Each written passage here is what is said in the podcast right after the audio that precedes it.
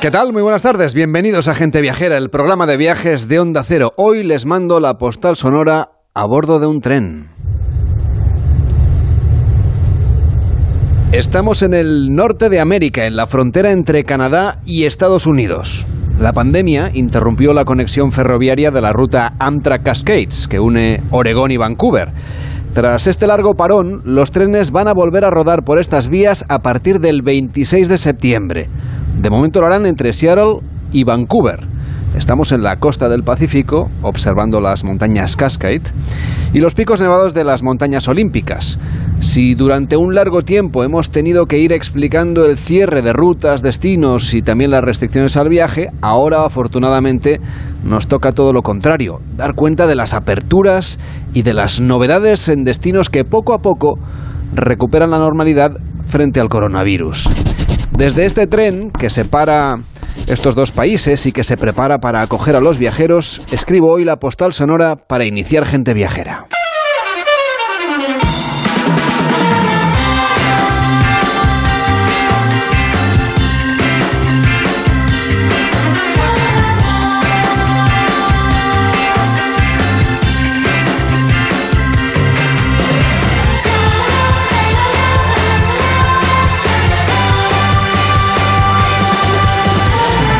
Las 12 y 8, a las 11 y 8 en Canarias con Víctor Herranz. ¿Qué tal, Víctor? ¿Cómo estás? Muy, buenas, tardes. ¿Qué tal todo? Todo muy bien. Tras cuatro años de planificación y de contratación de los mejores artistas, ahora les vamos a hablar de música coreana, también tropas de baile, DJs de género. Los escenarios del festival K-Pop de Londres ya están listos para darle la bienvenida a los viajeros de todo el mundo.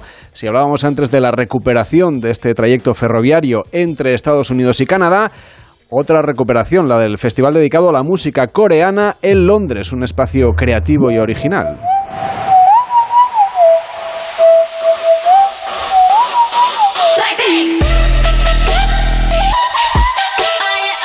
Hay infinidad de actividades en estos días que van a celebrar en Londres, después obviamente del funeral de Estado que será mañana, por cierto lo van a poder seguir aquí en directo en Onda Cero, pero ahora les hablamos de un plan ya para dentro de unos días, con los mejores food trucks de gastronomía asiática, una amplia variedad de juegos, también podremos saltar, escuchar música y babarnos en definitiva, Víctor, de la cultura y por supuesto de la diversión de la música coreana.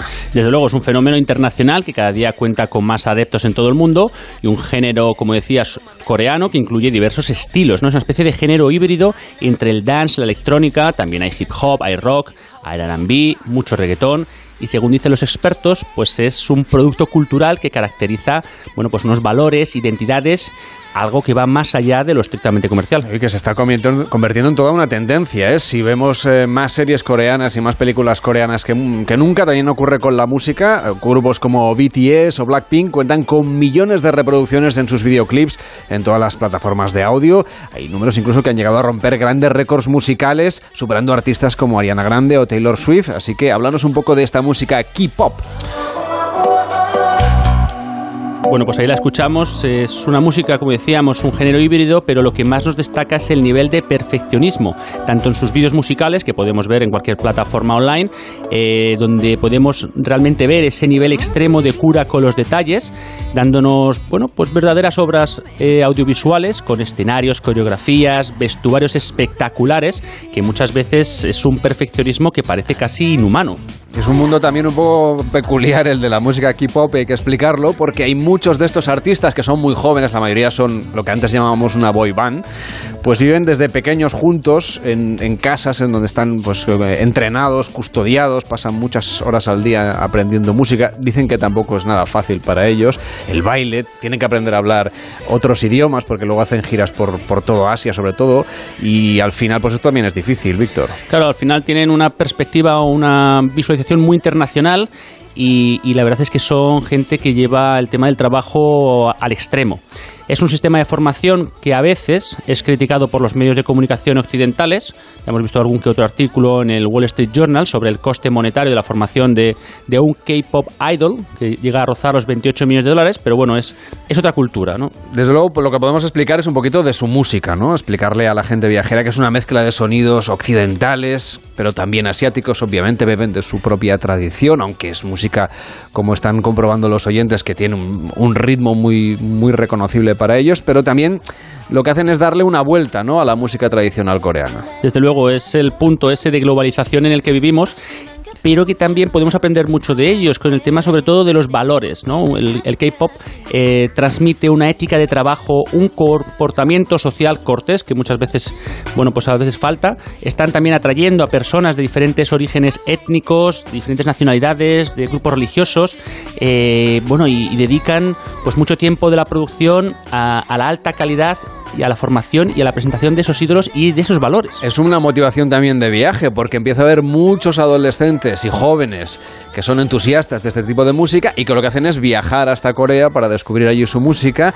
Otra de las principales características es que las canciones de los artistas están pues habitualmente acompañadas por una coreografía que eso las hace pues especialmente populares en YouTube y en otras plataformas de vídeo y claro ahí hay que aprender a bailar que no es fácil Víctor no no no la verdad es yo que no, yo no lo voy a probar ¿eh? yo, tampoco la verdad es que echan muchas horas y luego además tienen otra de las cosas características que podremos podremos ver en sus vídeos es que siempre tienen algún tipo de gesticulación algún tipo de, de señal no un poco referente a, a las bandas de los años 90 en Estados Unidos pero con otro punto no el K-pop también tiene una influencia muy significativa en la moda. Hay muchas tendencias seguidas por, por los jóvenes en relación a este género musical. También con el tema de la cosmética. Eh, los mismos idols son imágenes de un gran número de marcas de cosméticas en, en el país. Eh, evidentemente es una cosmética que no solo se cierra al mercado femenino, sino que también es usada por los hombres allí en Corea y que bueno pues está dando también eh, otros tipos de estándares de belleza está abriendo nuevos nuevos horizontes y nuevas fronteras. Sí que es cierto que es un mercado de miles de millones de dólares y que está apoyado por el gobierno y por los bancos también porque es una cosa muy buena para, para el turismo y para la economía del país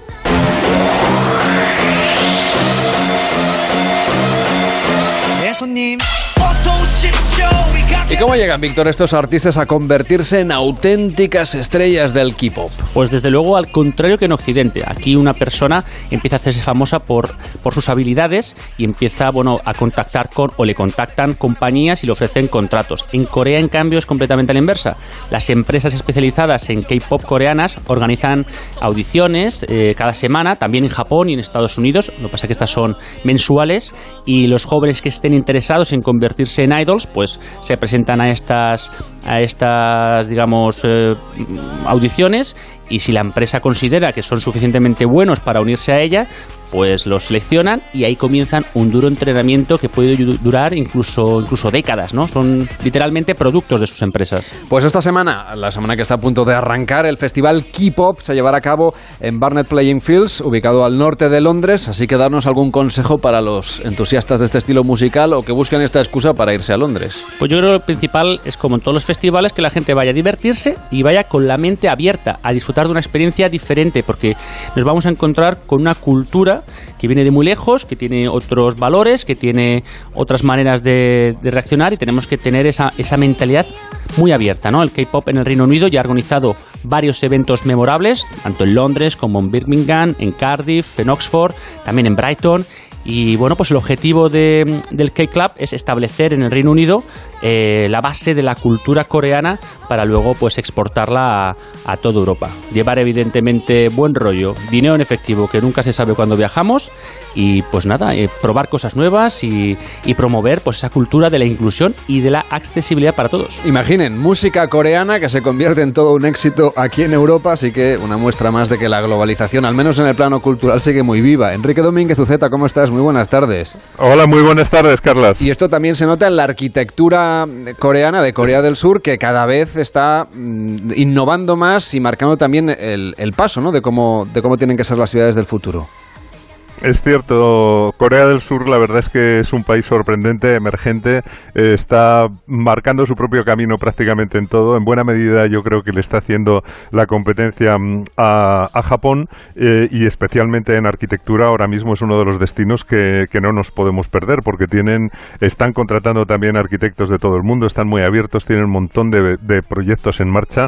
Hay, hay muchos edificios impresionantes, sobre todo en Seúl está el Dongdaemun Design Plaza, por ejemplo, que es muy, muy bonito. Hay una universidad que a mí me encanta, la Universidad Femenia Ewa. Es, es una especie de maravillosa grieta, un paisaje abierto en el suelo de Seúl, hecho por el arquitecto francés Dominique Perrol, que es fantástico.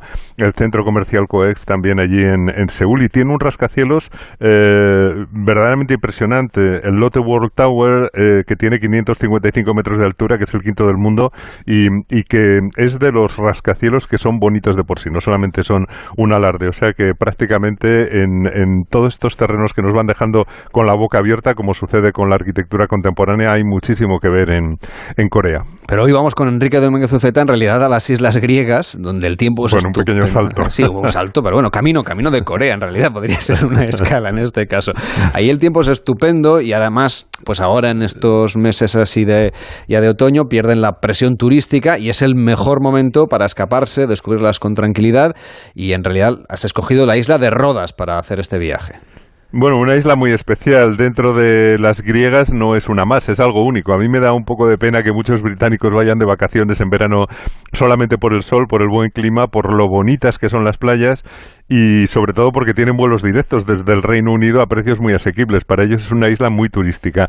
Pero para nosotros yo creo que por el contrario, no, no vemos a menudo ofertas en nuestras agencias de viajes. Curiosamente, yo diría que es una isla para buenos viajeros españoles que vayan con ganas de conocer un sitio muy bello desde luego, pero cargado de historia y, y de monumentos. Para nosotros es un poquito más difícil, habrá que hacer una escala, pero bueno, merece la pena. Bueno, sí, una escala cortita. Si volamos a Atenas, pues es fácil conectar con un vuelo al aeropuerto de Diágoras en, en Rodas. Eh, el vuelo largo es hasta Atenas, que son unas tres horas y media, pero luego ya solamente falta una hora para llegar de Atenas a Rodas, que es una de las islas del Dodecaneso que está más al sur y al este. Es realmente un extremo oriental de, de Grecia. Está frente a las costas de Turquía, están a pocos kilómetros, como a 18 kilómetros eh, desde la costa norte. Y si vas allí, pues se ven los, los, los acantilados de la costa turca desde el aeropuerto y la ciudad de Rodas que están en esa parte de la isla. Rodas es una isla realmente maravillosa, es de las que justifican el viaje porque tiene monumentos únicos, es bellísima, es un placer recorrerla a tu aire disfrutando de su calma, de su historia, de los monumentos de las ciudades medievales y, sobre todo también ir atravesando sus campos y los bosques donde huele a resina recalentada por el sol, pues yo creo que en uno de los lugares más fascinantes del Mediterráneo oriental. Oye, Enrique, es curioso que no viajemos más a Rodas, cuando todos hemos estudiado en el colegio que el Coloso de Rodas era una de las siete maravillas del mundo antiguo. Bueno, quizá porque era, Ya. pero ya no es. Si estuviera todavía allí el coloso, la isla tendría muchísimos más viajeros y seguramente sería menos agradable viajar a ella porque estaría todo más masificado. Pero bueno, aún así es interesante recordar que en la antigüedad el puerto de Rodas era uno de los más importantes del Mediterráneo, estaba en la ruta del Bizancio anterior a los romanos hasta Alejandría y, y la riqueza del puerto pues les permitió construir el coloso, que era una gran figura humana que representaba mm, al dios Apolo en pie con las piernas separadas y entre ellas pasaban los barcos para acceder al puerto. El coloso eh, se hundió un buen día del siglo III antes de Cristo, apenas seis décadas después de haberlo construido, y hoy hay dos columnitas que mm, sostienen un ciervecito, cada una a cada lado del puerto de Placer de Rodas, donde se cree que estaban los pies del coloso.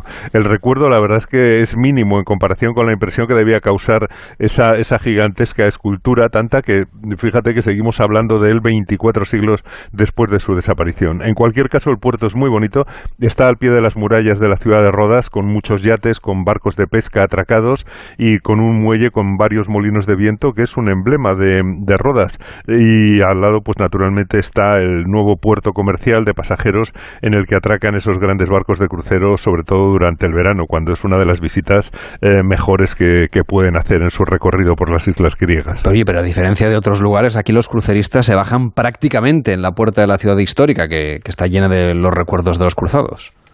Sí, esa es la gran diferencia de Rodas con otras islas griegas. Tiene una impresionante ciudad medieval porque allí se instalaron los caballeros cristianos de la Orden de San Juan de Jerusalén a principios del siglo XIV y es uno de los mejores conjuntos militares medievales que se conservan a orillas del Mediterráneo. Se puede mm, ver la muralla, el Palacio de los Grandes Maestres, un palacio fortaleza que mm, recuerda el exterior de la Alhambra por sus torres cuadradas, almenadas. Eh, tiene una preciosa calle de los caballeros con las casas o con las posadas donde vivían bueno, pues esos caballeros de las siete nacionalidades que participaban en la orden y, desde allí lo que hacían era proteger la ruta a los santos lugares. Y luego pues están algunos templos, el Hospital de los Caballeros, que hoy es un interesante museo arqueológico, allí está mm, la famosa Afrodita peinándose, que es una maravilla, y, y bueno, pues se pueden ver las puertas, las armerías, otros edificios. La verdad es que cuando caminas por Rodas parece que te sumerges en la Edad Media del Mediterráneo. Y en el tiempo de las cruzadas y de los cruzados, de los caballeros que se fueron a vivir a Rodas cuando los expulsaron a Jerusalén, eh, hablamos un poquito de, de este contexto histórico. Bueno, eran los caballeros de la Orden de San Juan que pertenecían a la orden que se fundó en Jerusalén en el año 1099, después de que los cruzados conquistaran la ciudad. Y su misión pues consistía en proporcionar alojamiento a los peregrinos, en cuidar a los que llegaban, que muchos de ellos llegaban enfermos o heridos tras un viaje pues largo y peligroso a los santos lugares y por eso se les se dice que eran caballeros hospitalarios. Y eran también guerreros, claro, los musulmanes no eran nada hospitalarios, eh, lo que hacían era defender a los viajeros cristianos de los musulmanes. Eh, Jerusalén luego fue recuperada por Saladino en el año 1186 y estos hospitalarios tuvieron que retirarse a la isla de Rodas en 1306. Allí fue donde se asentaron, levantaron esa poderosa fortaleza medieval con, con las casas de las siete naciones de la orden que decía antes, que eran Francia, Provenza, Auvernia, Aragón, Castilla, Italia e Inglaterra. Entre ellos se entendían en francés y en latín, aquello la verdad es que era un mare magnum, pero bueno, cada casa tenía su superior o su baile y estaban bajo el mando del gran maestre. Y en Rodas les asediaron varias veces. De hecho, el 1 de enero de 1523 tuvieron que rendirse. Eran 650 caballeros contra 11.000 turcos nada menos al mando de Solimán el Magnífico y el gran maestre y 180 caballeros sobrevivientes pues se retiraron a su nuevo refugio que fue la isla de Malta donde también dejaron eh, un patrimonio formidable y Rodas quedó en poder otomano ya hasta 1912 pero, pero fíjate Malta es más visitada por los españoles porque ya sabes que muchos jóvenes van a Malta en verano a aprender inglés y a vivir en, en una fiesta continua la pero además de fiesta más seguro que también sacan tiempo para visitar alguna cosa Probablemente, pero que yo creo que más bien poco. Oye, si vamos a Rodas, eh, seguro que hay mucho que ver ¿no? de esta historia de los cruzados y sobre todo de su legado. Sí, sí, hay mucho patrimonio. El conjunto defensivo y la ciudad intramuros están muy bien conservadas, con su ambiente medieval casi intacto. Eh, fíjate que dicen que en 1521 Rodas dicen que tenía las fortificaciones cristianas más fuertes del mundo y ahí es donde las podemos ver. Los maestres de las órdenes militares mm, pues vivían como auténticos príncipes. Ahora se puede ver ese palacio de los grandes maestres al que se accede por la calle de, de los caballeros que está perfecta. Podíamos empezar a rodar una película medieval en ella sin ningún problema y todo lo que hicieron pues es de estilo gótico provenzal. A mí me recuerdan los edificios de la corte papal de, de Aviñón y, tienen relación también con el hospital que tuvo la orden en Jerusalén, con la fortaleza que dejaron en San Juan de Acre, donde se replegaron eh, en, en, bueno, donde estuvieron asentados, luego se replegaron primero a Chipre, después a Rodas, luego a Malta, como venimos contando, pero la verdad es que fueron dejando un rastro de lugares patrimonio de la humanidad verdaderamente impresionante. Esa ciudad la de Acre, en Malta la Valeta, en Rodas toda esa ciudad medieval y murallas, la verdad es que dejaron, dejaron muchísimo patrimonio. Esta es una historia fascinante, pero lo que tú nos recomiendas en realidad, Enrique, es que cojamos un coche y que recorramos la isla a fondo para ir a ver otros lugares.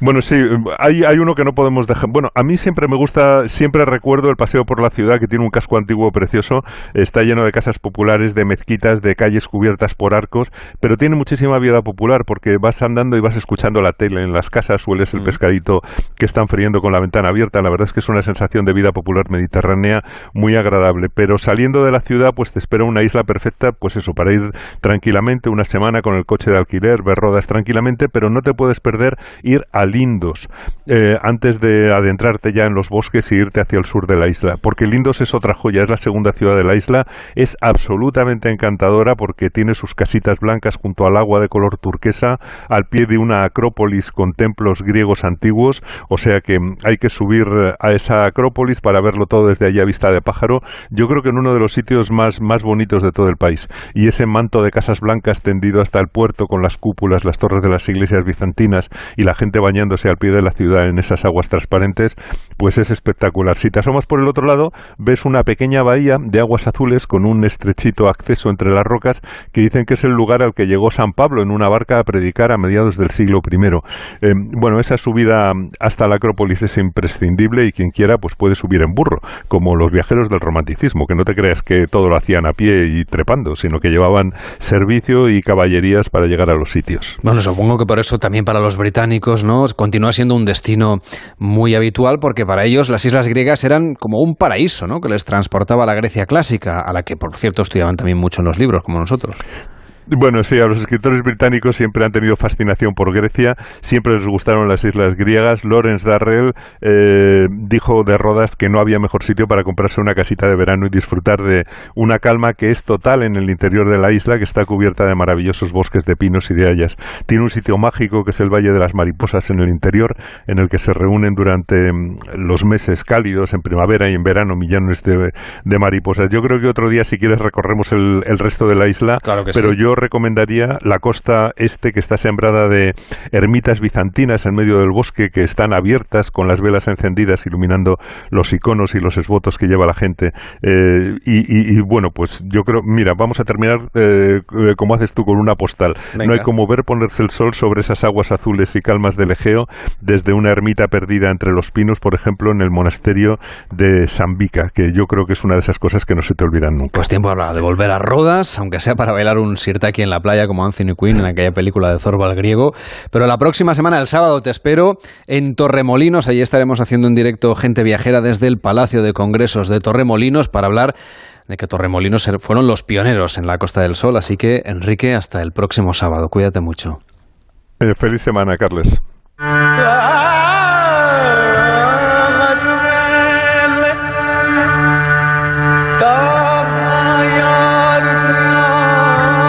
En Onda Cero, Gente Viajera, Carlas Lamelo.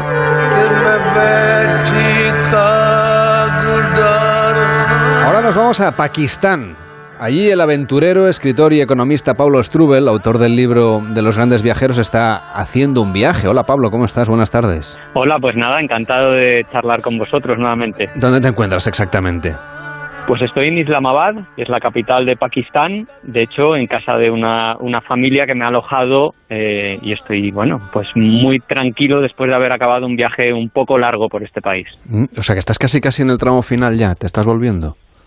Sí, he estado 45 días recorriendo el país en una motocicleta de alquiler y bueno, más que el país, la zona norte, que es la zona más montañosa y ha sido, bueno, una aventura en toda regla preciosa llena de naturaleza y de hospitalidad por parte de la gente. ¿Y cuántos días te quedan de viaje?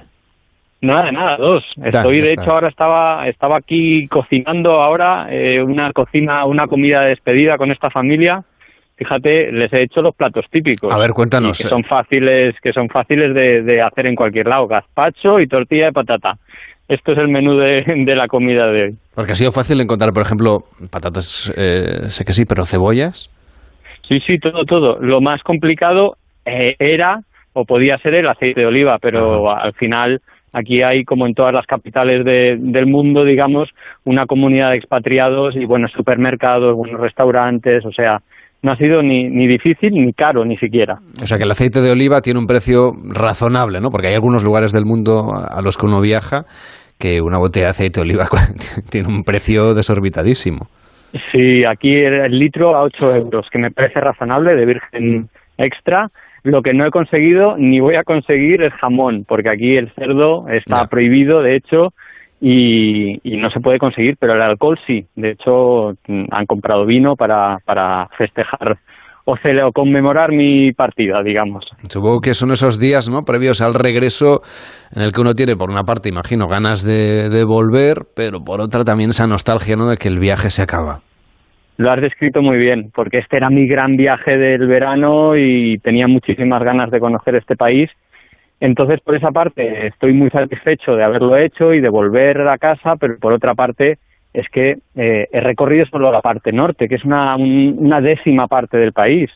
Queda muchísimo, ¿no? Entonces, bueno, eh, lo bueno es que me voy con un buen sabor de boca, que no he tenido ningún accidente en la moto, porque yo no soy conductor de moto, yo soy mochilero, pero aquí me he animado a alquilar una.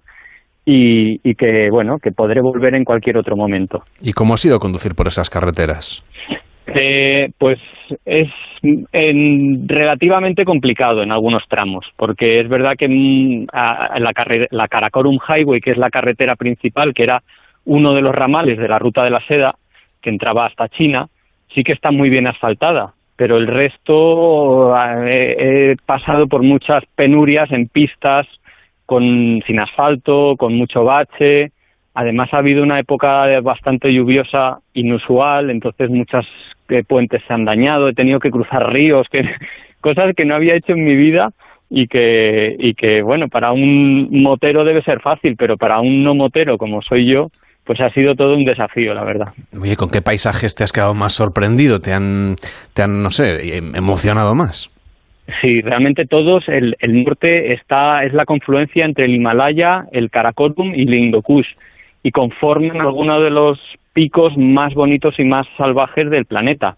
Aquí cerquita está el K2, el Gassenbrunn, que no he llegado a ver, pero sí que he estado debajo, por ejemplo, del Nanga Parbat, que es un 8000.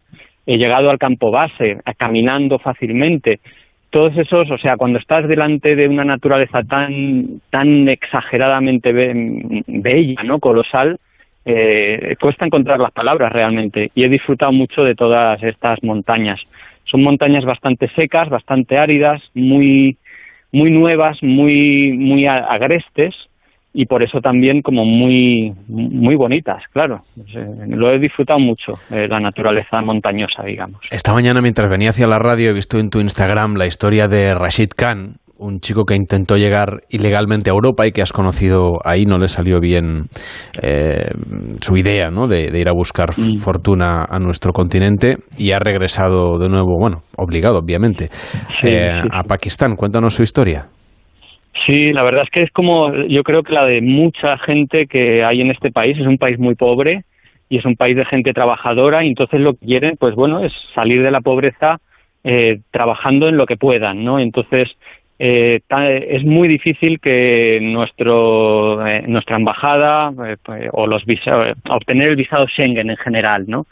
Y entonces, pues muchos, muchas personas pues se ven abocadas a intentar llegar a Europa para tener una vida un poco mejor, para ahorrar y luego poder volver y pues construirse una casa o, o montar un negocio y se ven obligados a hacerlo de manera ilegal, pues cruzando la frontera con Irán y cruzando con la frontera con Turquía por pasos de montaña, eh, llevados de la mano de mafias, de guías que saben los caminos donde no hay policía. Y bueno, pues claro, muchos son detenidos en el camino porque no, no tienen permiso eh, para estar ahí. Pero es el reflejo de bueno de un país pobre que, que bueno que aspira a, la gente ¿no? de este país a, salir adelante como pueda, ¿no? Y como pueda normalmente pues es eh, Europa, es la parte, digamos, el, la zona desarrollada más cercana a este país. Ha sido abierto una tetería, me parece, ¿no?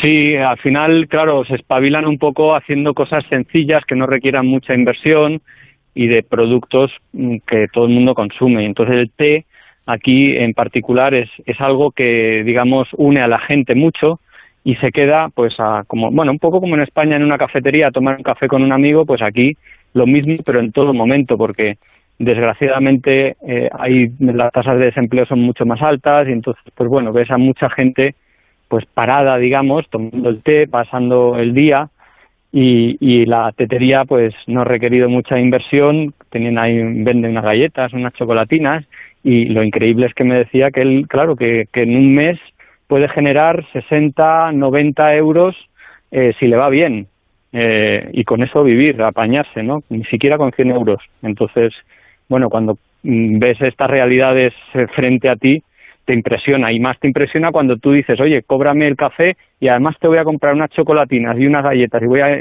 intentar ayudar y apoyar tu negocio y te dice que no, que no, que no, que tú eres el invitado y que no, que no pagues nada, ¿no? Y no te ha querido cobrar. bueno, no, no, pero me ha pasado en, en muchos, muchos lugares.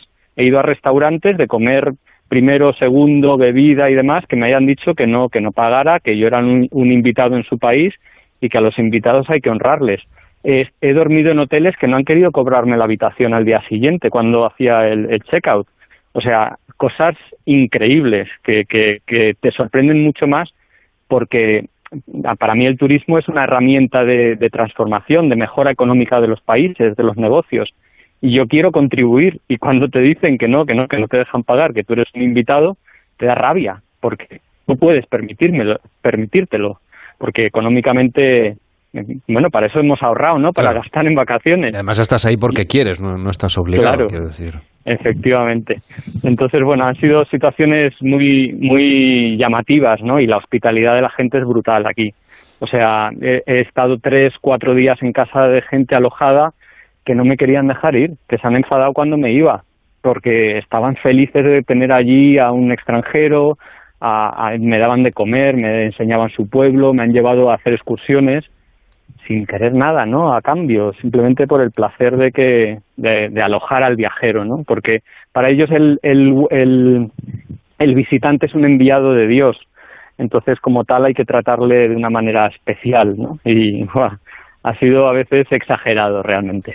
Imagino que tú les habrás hecho muchas preguntas para conocer su cultura, pero ellos también a ti, ¿no? ¿Qué te preguntan?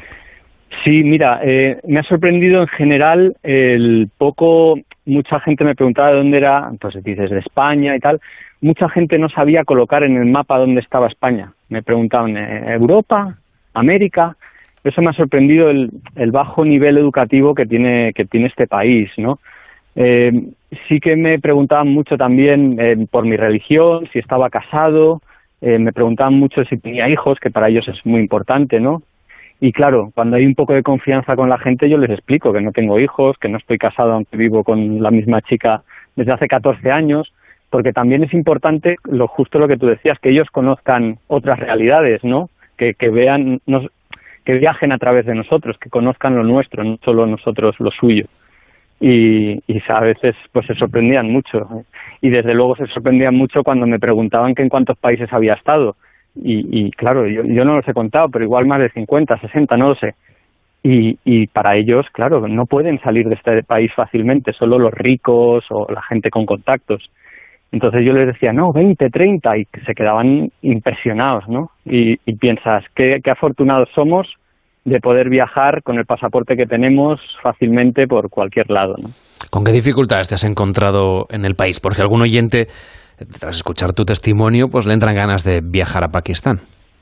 Bueno, dificultades eh, eran más la parte logística, ha sido complicada en cuanto a que yo me he trasladado en motocicleta y, no era, yo no soy motociclista, digamos. Eh, el que viaje por este país en transporte público necesita mucho tiempo, sobre todo en la zona norte eh, y no por mi experiencia, sino por la de otras viajeras que he conocido, es, un, es complicado moverse en transportes públicos por el norte, pero el autostop funciona muy bien, en cambio, por ejemplo. Y la dificultad, que no ha sido tal, pero sí una barrera, un poco la del idioma, porque yo pensé que a pesar de que Pakistán había sido colonia británica, iba a hablarse el inglés de una manera fluida, me he dado cuenta de que no, de que lo practica o lo habla fluidamente muy poca gente la que haya podido ir a un colegio bueno o esté en las ciudades, pero en zonas más rurales y así la comunicación a veces era un poco complicada. Bueno, con gestos seguro que ha salido adelante, ¿no, Pablo? Sí, sí, sí, claro. Y al final lo bueno es que aquí eh, son muy acogedores, muy hospitalarios y quieren hacerte sentir bien. Entonces hacen el esfuerzo de entenderte aunque no hablen el idioma, que esa es la clave, que efectivamente de, de, entenderse, ¿no? Gestos y, que el otro quiera, quiera entender, si no quiere entender mal, pero aquí ha sido muy, muy fácil en ese sentido. Pablo Estorell, muchísimas gracias por acompañarnos, autor del libro de los grandes viajes, ahora en este tramo final de su recorrido por Pakistán, por el norte de Pakistán, en la ruta de la seda. Que tengas un buen regreso a España. Hasta la próxima. Muchísimas gracias, un placer hablar con vosotros como siempre. En Onda Cero, gente viajera. Ni millennials, ni boomers, todos pertenecemos a la misma generación, los que estamos aquí y ahora para transformar el país, la generación de los que sueñan y hacen. Con los fondos de la Unión Europea, miles de ideas están pasando del papel a la realidad. Entra en plan de recuperación.gov.es y haz tu sueño posible. Gobierno de España. Es que me voy unos días y no me gusta nada que la casa esté vacía. Bueno, estará vacía, pero ahora se queda protegida. Mira, estos sensores en las puertas y ventanas nos avisan si alguien intenta entrar. Y en menos de 20 segundos actuamos y avisamos a la policía. O enviamos a un vigilante a ver que todo esté bien. Así que tú, tranquila. Estarás de vacaciones, pero nosotros siempre estamos ahí y sabemos cómo actuar. Protege tu hogar frente a robos y ocupaciones con la alarma de Securitas Direct. Llama ahora al 900-272-272. Las noticias recientes nos dan pocas alegrías. Aún así, debemos disfrutar de la vida. ¿Ansiomet te puede ayudar? Ansiomet con Crocus Atibus mantiene tu ánimo positivo. Ansiomet de Pharma OTC. La alfabetización mediática e informacional de hoy decide el futuro. Si eres docente, no te puedes perder el encuentro Mentesami el próximo 1 de octubre en los cines Kinépolis de Madrid, presentado por Elena Resano y Juan Rabonet, y con expertos que os inspirarán y compartirán herramientas prácticas para responder a este reto educativo. Inscríbete de forma gratuita a partir del 14 de septiembre para asistir presencialmente en mentesami.org. Te esperamos. Fundación A3 Media. Acercamos a niños y jóvenes el valor de la comunicación. En Onda Cero, Gente Viajera, Carlas Lamelo.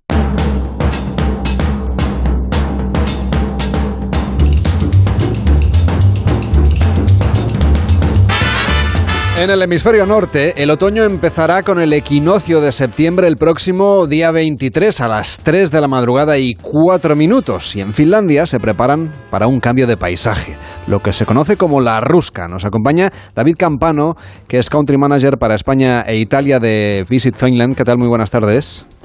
Buenas tardes. vamos, vamos, a empezar por la experiencia interactiva y luego llevamos de verdad a viajar a Finlandia. ¿Cómo podemos no sé, probar o disfrutar de este mapa interactivo?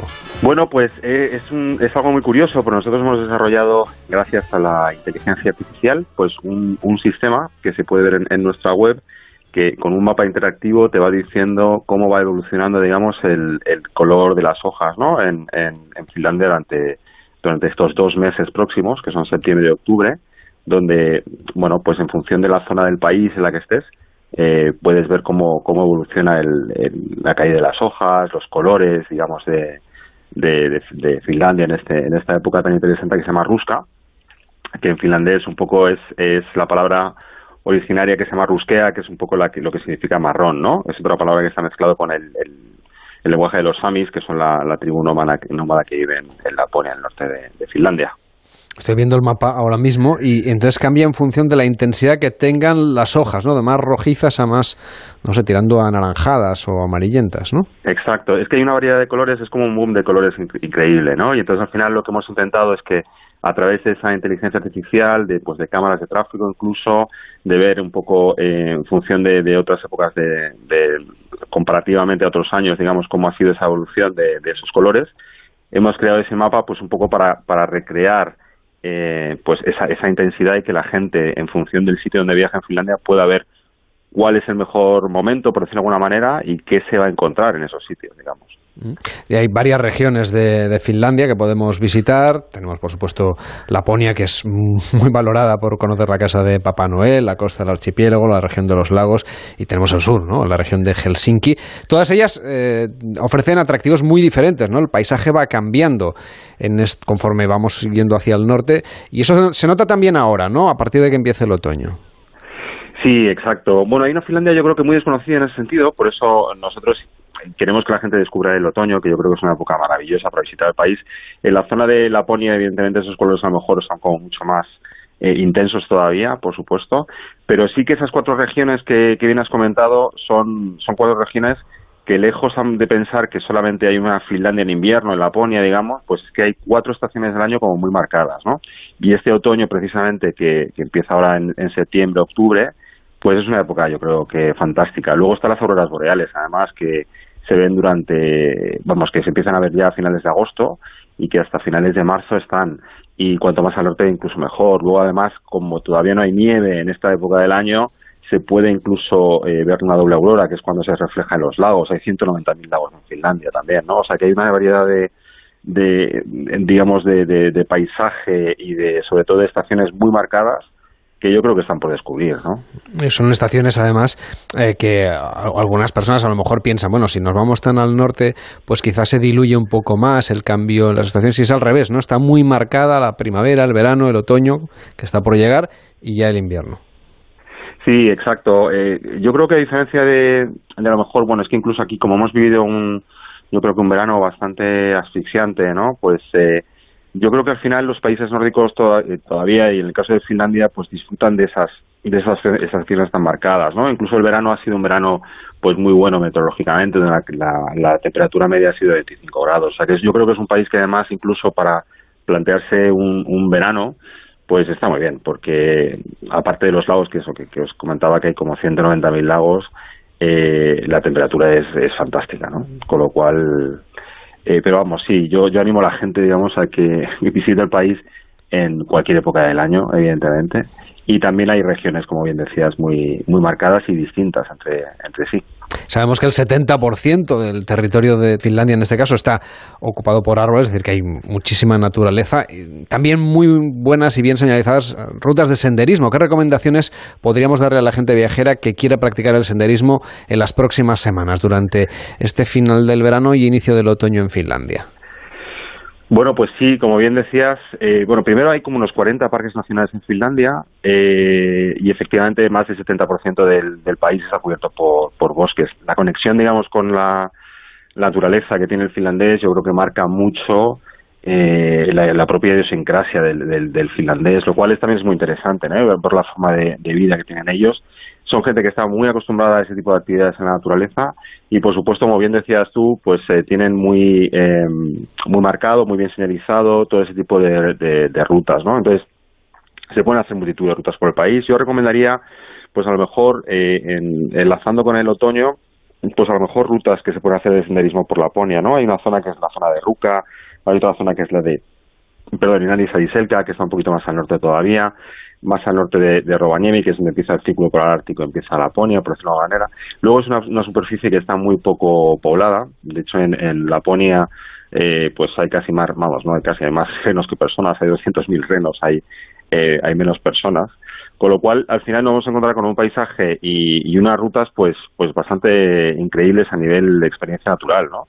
Y, y luego además incluso tienen sus propias eh, digamos, para, para hacer incluso sus pequeñas barbacoas, muy señalizado todo, eh, refugios incluso. O sea que en ese sentido, como el finlandés está muy acostumbrado a ese contacto con la naturaleza, yo creo que lo tiene bastante organizado. En cuanto, por ejemplo, a las saunas, que es un elemento clave de la sociedad, de la cultura, de la forma de vivir de los eh, finlandeses, que tenemos que tener en cuenta para, no sé, la, la gente que se estrene, ¿no? que viaje por primera vez al país. Bueno, pues yo siempre lo recomiendo. La sauna al final es otra de las señas de identidad de los finlandeses. Es única, es una palabra finlandesa totalmente.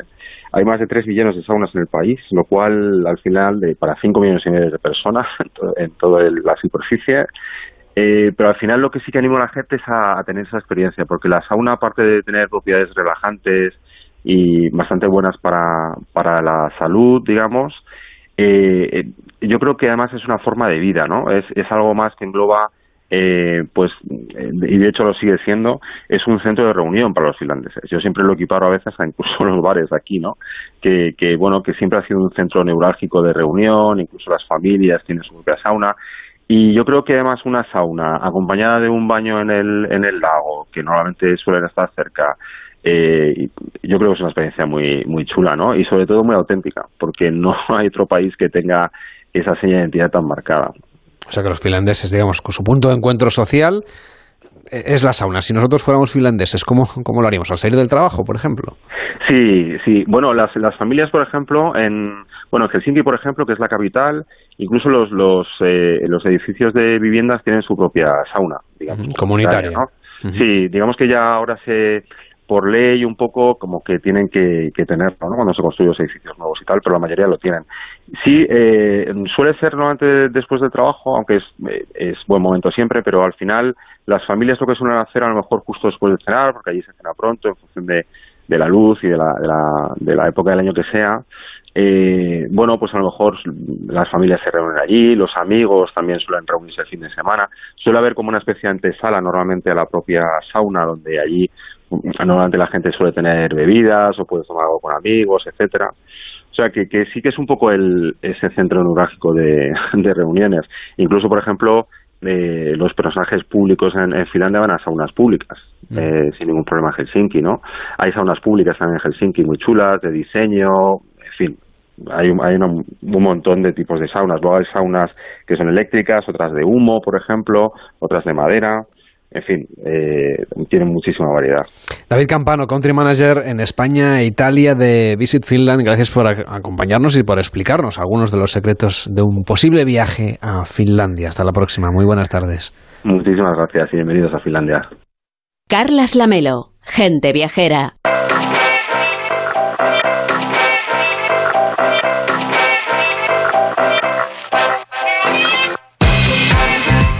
Y mañana se cumple un año de la erupción del volcán de La Palma, un año desde que el Cumbre Vieja comenzara a rugir.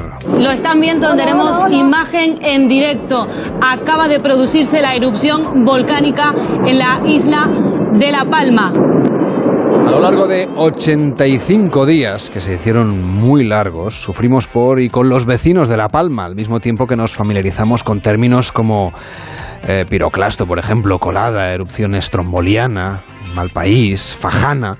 A lo largo de 85 días asistimos con preocupación a un fenómeno natural que cambiaría La Palma para siempre. Un año después, el turismo es una oportunidad para la recuperación de esta isla. Les animamos a visitarla, llevando con ustedes la primera guía tras la erupción del volcán. Es una guía del pulpo errante de esta editorial que lleva fotos de gran calidad de Carlos Virgili y del periodista de viajes Mac Ripoll, que es uno de sus autores. Hola Marc, ¿cómo estás? Buenas tardes. Hola, buenas tardes, Carlos. ¿Dónde estabais vosotros, eh, May Borraz, coautora de la guía, y tú, el día de la erupción?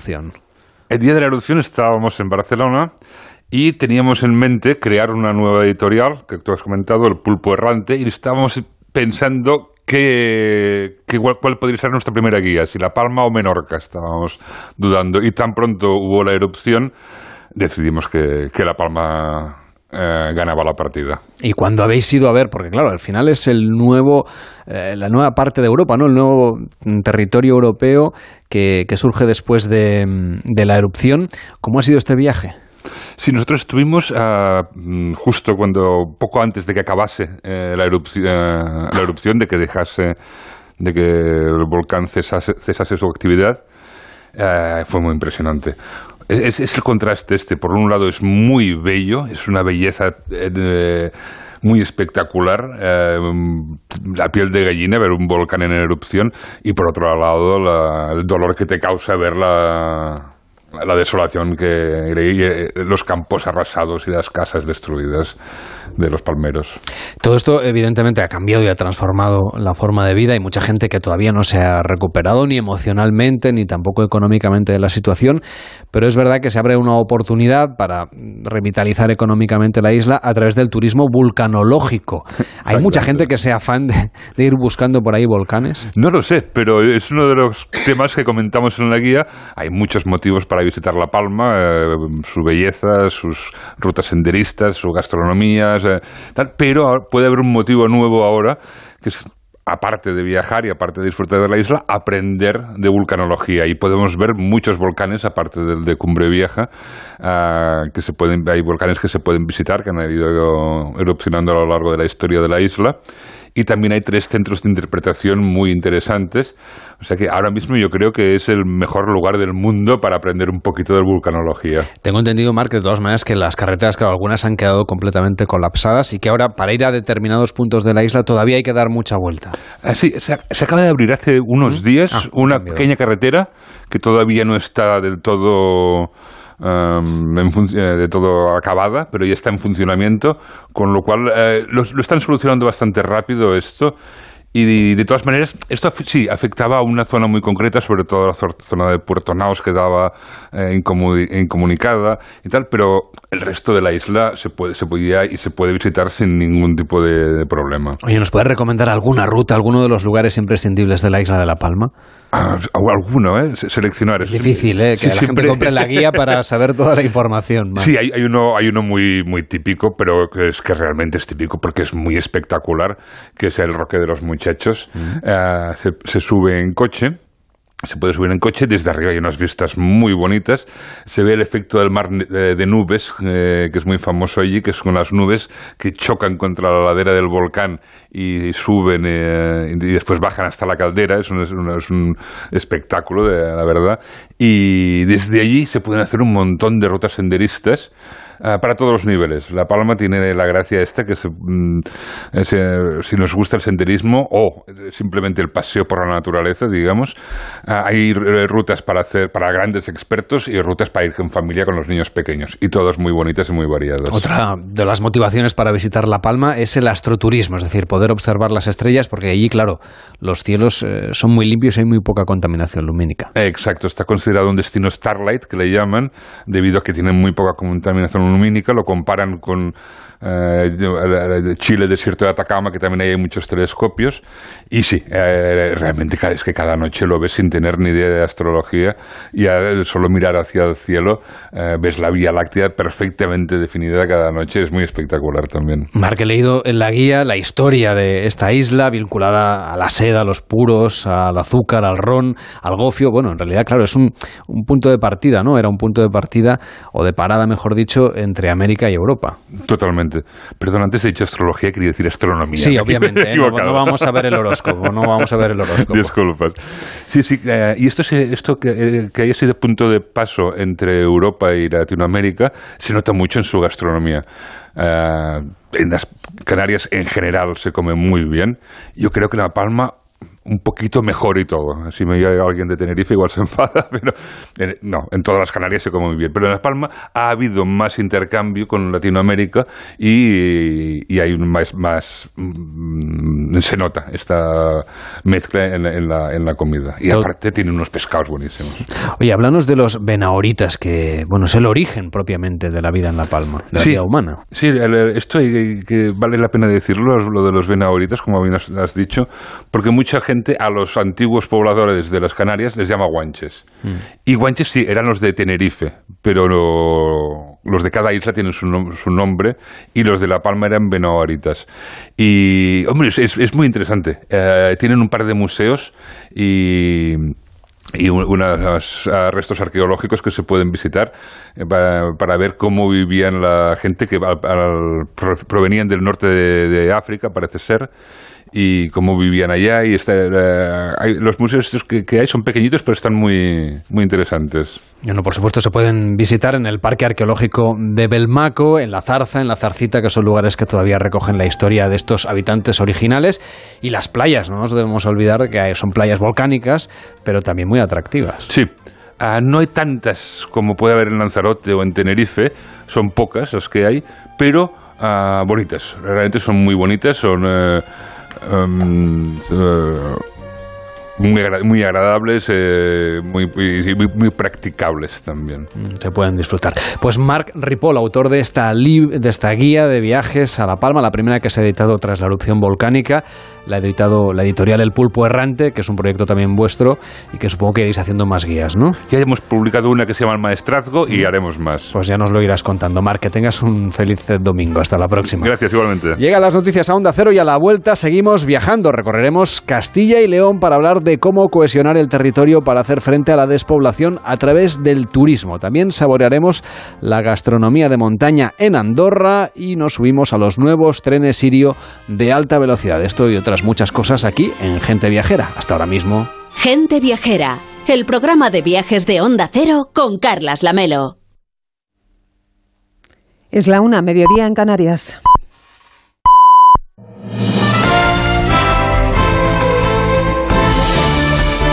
Noticias en Onda Cero.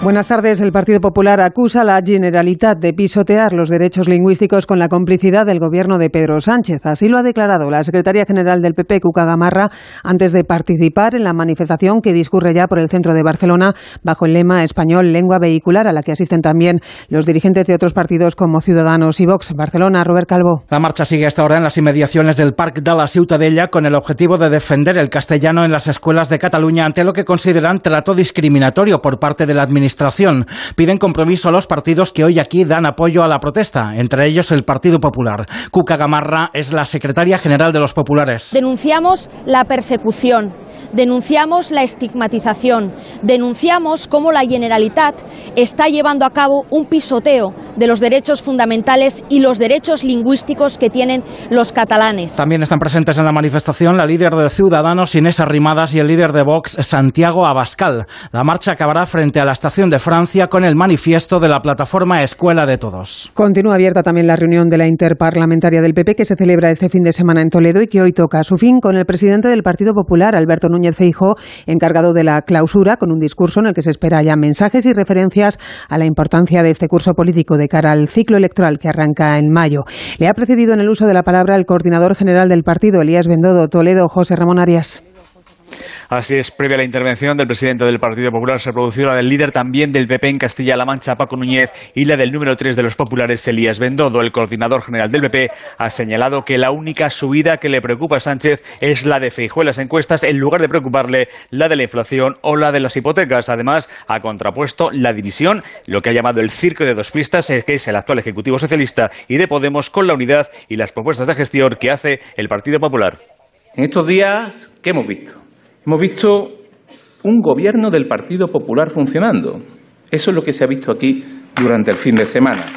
Y eso, queridos amigos, eso precisamente eso es lo que tiene a Sánchez preso de un ataque de nervios.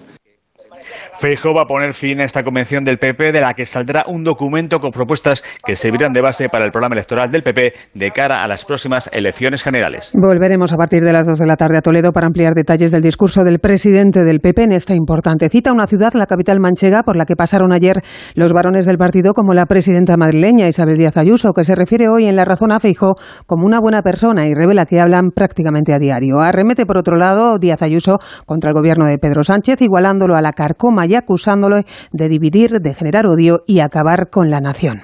Y habla este domingo también el ministro de la Presidencia, Félix Bolaños, presente en un acto de homenaje a los científicos que colaboraron con las autoridades durante la erupción del volcán Cumbre Vieja, del que mañana se cumple el primer aniversario. Participa también la ministra de Ciencia, Diana Morán, quien en clave política ha reprochado hace unos minutos la mirada a otro lado del PP frente a las medidas de alivio energético aprobadas por el Ejecutivo. Porque en una crisis donde la mayoría de las personas están sufriendo los costes de la crisis, no puede haber una minoría que se beneficie de esos costes de las crisis. El Gobierno de España, el Partido Socialista, está del lado de la gente. ¿De qué lado está el señor Feijó y el Partido Popular? Pues como siempre, de los intereses particulares y en contra de la ciudadanía. Y máxima atención en Londres ante la llegada de casi medio millar de dignatarios de todo el mundo para asistir mañana lunes al funeral de la reina Isabel II, una vez se cierren las próximas horas las visitas de miles de ciudadanos a la capilla ardiente. Según la estimación de las autoridades británicas, el número de visitantes habría alcanzado la cifra de 800.000. Para este mediodía está prevista la llegada de los reyes de España, Felipe y Leticia, quienes visitarán la capilla antes de participar en la recepción ofrecida por el rey Carlos III a los jefes de Estado presentes en Londres, a la que asistirán también los eméritos don Juan Carlos y doña Sofía. Es por lo demás un domingo electoral en Siria. Se celebran unas elecciones locales marcadas por la falta de candidatos de la oposición ante el control total ejercido por el presidente Bashar al-Assad y por otro lado se cumplen seis meses del distanciamiento de Argelia con respecto a España tras posicionarse el gobierno de Pedro Sánchez a favor de la postura marroquí sobre el Sáhara Occidental. Ahora el deporte con Asier Gómez. Lo mejor del deporte en Radio Estadio con Edu García desde las 3. Día de carrera en motos en Aragón, en el regreso de Márquez, la Copa Davis, España-Corea del Sur desde las 4 y todos los partidos de liga, incluido el derby madrileño. Muy buenos días Alejandro Mori, ¿qué novedades de los colchones nos traes? Hola Asier, a las 2 de la tarde se concentra el Atlético de Madrid en el Hotel Hilton Aeropuerto unos minutos antes conoceremos la lista de convocados en la que no van a estar Savic, Jiménez de Mar y Reguilón, que son las cuatro bajas que presenta el equipo de Simeone, pero con la buena noticia de la vuelta tras dos encuentros fuera de Jan Oblak, que va a ser titular hoy en la portería, presumiblemente en un equipo formado por el esloveno bajo palos, con Llorente y Saúl en los carriles, Felipe Pitzel y Reinildo en la defensa en la línea de tres centrales, con Condopia, Coque y Correa en el centro del campo de arriba, Joao Félix y Morata. Un Atlético de Madrid muy exigido que quiere la victoria en el partido 483 de Simeone en el banquillo, supera a Luis Anagonés y que a eso de las siete y media va a acudir al Civitas Metropolitano. Todo esto y la final del Eurobásquet España-Francia a las ocho y media por el oro en Radio Estadio. Lo dejamos aquí, pero recuerden que a partir de las 2 la una en Canarias, Juan Diego Guerrero les resume la actualidad del domingo en el informativo Noticias Fin de Semana. Se quedan ya con Carlas Lamelo al frente de Gente Viajera. Como el perro y el gato. Un programa para los que tienen mascotas y los que no. Para los que les gusta aprender, para los que tienen dudas y sobre todo para los que quieren pasar un buen rato. Un programa para todos los públicos. Como el perro y el gato. Sábados a las 3 de la tarde, domingos a las 2 y media y siempre que quieras en la app y en la web de Onda Cero. Patrocinado por Menforsan, los especialistas en cuidados, higiene y cosmética natural para las mascotas. Te mereces esta radio. Onda Cero, tu radio.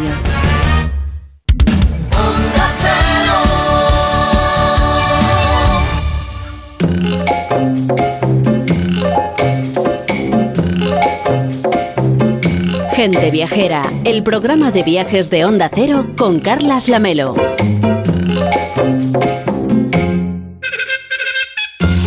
6, las 12 y 6 en Canarias. Estamos de vuelta en Gente Viajera. Ya saben que la despoblación es uno de los asuntos que más interesa en la España rural. Y el turismo y también la digitalización tecnológica pueden jugar un papel clave en el desarrollo de estos territorios. En ello están trabajando desde la Junta de Comunidades de Castilla y León. Nos acompaña su consejero de presidencia, que es Jesús Julio Carnero. ¿Qué tal? Muy buenas tardes. Muy buenas tardes. ¿Cuánto dinero se invertirá en esta legislatura para intentar hacer, pues eso, un poquito más amable la vida de las personas que viven en estas zonas menos pobladas? Pues mire, en esta legislatura y en una comunidad autónoma como Castilla y León, en la cual tenemos 2.248 municipios. Somos una comunidad autónoma eminentemente rural. Bueno, pues vamos a apoyar a esos municipios con más de 124 millones de euros. Eso significa, porque tengan todos ustedes un dato, un incremento de un 20% más que en el presupuesto del año 2021. Pero más importante que todo eso es la creación de un fondo de cohesión territorial como una gran novedad que ha presentado el presidente Alfonso Fernández Mañueco, bueno, pues hace escasos meses. Imagino que es porque evidentemente no hay recursos eh, que equiparen el estado de vida ¿no? de las personas que residen en estos municipios menos poblados si los comparamos con los que viven en las capitales de provincia. Sí, bueno, la, la, la, diferencia es eh, enorme, es abismal. la prestación de los servicios en el mundo urbano es mucho más sencillo porque hay muchísima más cercanía y la población, bueno, pues es, además de más, está junta, si se me permite la expresión. Eh, la dispersión es lo que caracteriza nuestro medio rural, la falta de población, el envejecimiento y todos esos servicios hacen que eh, tengamos eh, que prestar la debida atención, en este caso a través de la Consejería de la Presidencia, en lo que es las relaciones con nuestros ayuntamientos y nuestras diputaciones provinciales y buscando siempre que el conseguir un equilibrio, una cohesión territorial entre las distintas provincias de la comunidad autónoma. Imagino que eso permitirá el desarrollo económico y también turístico, ¿no? De muchos de estos lugares.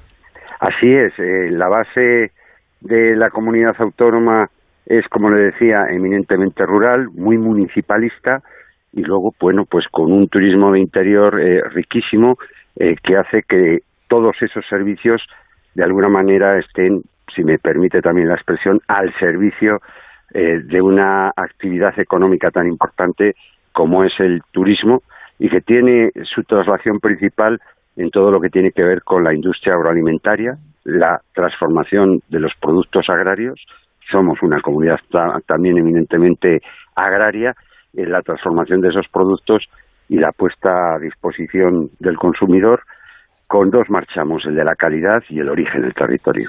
¿Y en cómo contribuye o en qué manera el turismo, por ejemplo, a fijar población, a, dar oportunidades laborales y profesionales a las personas que viven en estos municipios con menos habitantes? Bueno, pues eh, de una manera eh, muy clara, si hay eh, actividad económica, en este caso actividad económica derivada del turismo, hay asentamiento de población y ese asentamiento de población hace a su vez que haya eh, más actividad económica, es el círculo virtuoso de la economía, en este caso aplicada a nuestro medio rural a través de un vector tan importante ahora en Castilla y León como pueda ser el turismo. Y si lo aplicamos en cosas concretas, exactamente en qué podrán invertir los ayuntamientos, en qué tipo de servicios, en qué tipo de mejoras podrán invertir estos fondos de cohesión. Bueno, pues estos fondos de cohesión eh, que este año em, establecemos por primera vez y que va a tener una inversión de 20 millones, a lo largo de la legislatura van a ser 80 millones repartidos en municipios de menos de 20.000 habitantes, permite que los ayuntamientos puedan utilizarlos en cualquier inversión necesaria para el mismo. Piensen ustedes en urbanizaciones, pavimentaciones, en arreglo de edificios eh, municipales o dotacionales eh, que, bueno, sean de interés del municipio. Pensemos en un consultorio médico. Bueno, pues para todos ese tipo de, de, inversiones, que son inversiones esenciales, muy elementales, es en las cuales mm, donde pueden los ayuntamientos proceder a invertir. O sea que los viajeros cuando lleguen verán que los pueblos tienen un mantenimiento un poquito más trabajado, ¿no? Bueno, en el fondo lo que se trata es de, como le digo, prestar unos servicios que beneficien a los, a los vecinos del día a día, pero también a los visitantes y que se encuentren eh, cómodos y en las mejores condiciones en nuestro medio rural. Hay que invitar a todo el mundo a que conozca Castilla y León por muchos motivos, pero también por nuestro medio rural, por ese medio rural tan maravilloso y además eh, tan expandido y tan extendido a lo largo de todo el territorio. Otra de las cosas que persiguen es expandir tecnología. Hay nómadas digitales que empiezan a establecerse, por ejemplo, en municipios eh, pues con menos habitantes porque les gusta la vida en contacto con la naturaleza, viajeros que pues hacen una mezcla entre teletrabajo y ocio, ¿no? y disfrutan de las nuevas tecnologías, pero necesitan obviamente que haya buena cobertura, por ejemplo, de fibra. ¿Cómo está este asunto?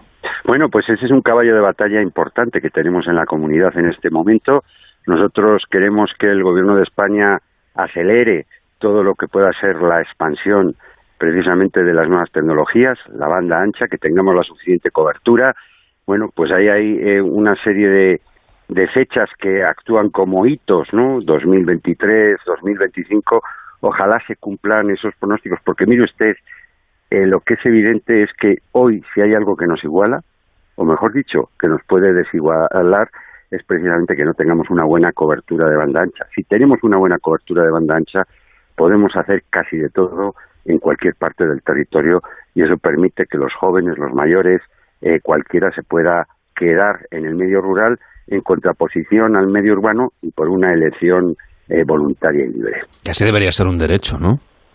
Pues mire, yo creo que en este momento, mire, eh, los servicios esenciales básicos de una sociedad siempre son la sanidad, la educación y los servicios sociales en sentido estricto. Bien, yo creo que hay un cuarto servicio que es este. Eh, es un servicio esencial y básico el que podamos acceder, no solo para trabajar, sino también para el ocio. Piense usted en unos chavales eh, jóvenes que hoy utilizan el WhatsApp o las redes sociales como un arma diaria, ¿no? Como un elemento de vida cotidiano. El que no lo puedan utilizar en un pueblo, bueno, pues eso es eh, algo dramático porque impide que esos niños que pueden ir el fin de semana al pueblo o en vacaciones dejen de ir. Por tanto, estamos hablando de un servicio esencial, básico, fundamental en una sociedad actual y por eso queremos que rápidamente tengamos esa expansión de las nuevas tecnologías en todo el territorio por el ocio pero también, como le digo, por el negocio, por la, posibilidad de emprendimiento en nuestro medio rural, por ese teletrabajo al que usted se estaba refiriendo, por esa opción de vida que puede llevar a cabo cualquier persona en cualquier parte eh, del territorio y poder trabajar y al mismo tiempo disfrutar de la tranquilidad, del bienestar, bueno, de lo que supone la vida en el campo, lo que supone la vida en el medio rural. Estamos en Gente Viajera hablando con el consejero de presidencia de Castilla y León, con Jesús, Julio Carnero, que nos está explicando un poco los planes que tienen para el desarrollo del mundo rural de nuestro país, en concreto obviamente en su comunidad autónoma. Y hay algo que a lo mejor sorprende a los que viven en ciudad, y es que el 012, que son los teléfonos que habilitan la administración para, para el contacto directo con el ciudadano, pues no tiene cobertura en, en toda la comunidad y ustedes eh, quieren expandirlo y que efectivamente pues todo el mundo pueda utilizarlo, ¿no? Bueno, cobertura tiene. El 012 es un servicio que presta la posibilidad mm, a todos los ciudadanos de Castilla y León de relacionarse con la administración de la comunidad autónoma, con la Junta de Castilla y León. Pero en lo que estamos inmersos es en un proyecto eh, que quiere presentar nuestro presidente Alfonso Fernández Mañueco y que, bueno, supone una expansión, una mayor utilización del 012, poniéndolo al servicio de diputaciones y ayuntamientos. Le decía antes, 2.248 municipios, no todos los ayuntamientos, como todos pueden tener presente, tienen este servicio del 012. Pues lo queremos, lo que queremos es facilitar que puedan tener este servicio en relación a las tareas administrativas, a los trámites administrativos del correspondiente ayuntamiento. Vamos a ofrecérselo a las diputaciones provinciales y a su vez con la colaboración de estas a todos y cada uno de los ayuntamientos. Los que quieran eh, suscribirán el correspondiente convenio y se beneficiarán de dos cosas. En primer lugar, de la posibilidad de utilizar el 012 en relación a la parte que corresponde a la Junta de Castilla y León, pero también la posibilidad de utilizar el 012 como un instrumento en relación a los propios trámites administrativos de, dicho ayuntamiento. Sin lugar a dudas, el 012, que va a cumplir 20 años el próximo año 2023, pues es un servicio de éxito, es un servicio multicanal, principalmente telefónico, y que permite facilitar información, y no solo información, porque también cabe la tramitación administrativa, la teletramitación administrativa a través de, este canal a cualquier ciudadano. Estamos hablando de un servicio que tiene a día de hoy más de 10 millones de, de consultas y con una respuesta diaria esencial y fundamental y rápida para los ciudadanos. Y bueno, es uno de los servicios en los cuales la Administración regional, el Gobierno regional, está más orgulloso y más satisfecho y por eso queremos ofrecérselo también a nuestros ayuntamientos. Jesús Julio Carnero, consejero de presidencia de la Comunidad de Castilla y León, de la Junta de Comunidades de Castilla y León. Muchísimas gracias por estar con nosotros y que tenga un feliz fin de semana. Bueno, muchísimas gracias y a toda la gente de gente viajera decirle que se vengan a Castilla y León, que pueden disfrutar de una comunidad y un territorio lleno de sorpresas, de maravillas y de magia. Carlas Lamelo, gente viajera.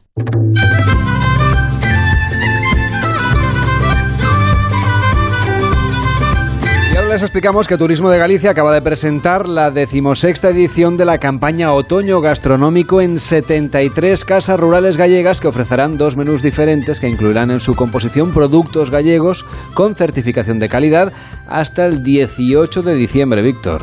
Así es, y la misma directora de Turismo de Galicia, Nava Castro, destacó que esta cita es una gran oportunidad para la promoción de productos singulares de la gastronomía de Galicia, así como de las cinco denominaciones de origen de los vinos de la comunidad gallega. De los establecimientos rurales que van a participar, 22 se encuentran en la provincia de A Coruña, 19 en Lugo, 17 en Ourense y 15 en Pontevedra. Sin duda, una edición que muestra la relevancia que tiene la campaña, tanto por parte de los locales colaboradores como del público, que año a año participa en esta difusión de la oferta turística alrededor del ámbito rural, de la que hasta ahora ya se han beneficiado más de 77.615 personas. Se van a entregar en total 14 premios de fin de semana otoño gastronómico y 1.400 robles, ya que con la entrega de estas plantas de robles se ratificará el compromiso con el medio ambiente y se buscará contribuir a la lucha colectiva contra los fuegos forestales, favoreciendo la plantación de especies autóctonas. Y tienen, como siempre, toda la información de la campaña en el 981 900 643 o en la web de Turismo de Galicia www.turismo.gal. Tomen nota 981 900 643 o en la web de Turismo de Galicia www.turismo.gal.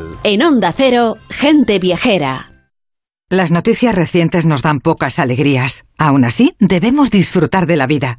¿Ansiomet te puede ayudar? Ansiomet con Crocus Atibus mantiene tu ánimo positivo. Ansiomet de Pharma OTC. Es que me voy unos días y no me gusta nada que la casa esté vacía. Bueno, estará vacía, pero ahora se queda protegida. Mira, estos sensores en las puertas y ventanas nos avisan si alguien intenta entrar. Y en menos de 20 segundos actuamos y avisamos a la policía. O enviamos a un vigilante a ver que todo esté bien. Así que tú, tranquila. Estarás de vacaciones, pero nosotros siempre estamos ahí y sabemos cómo actuar. Protege tu hogar frente a robos y ocupaciones con la alarma de Securitas Direct. Llama ahora al 900-272-272.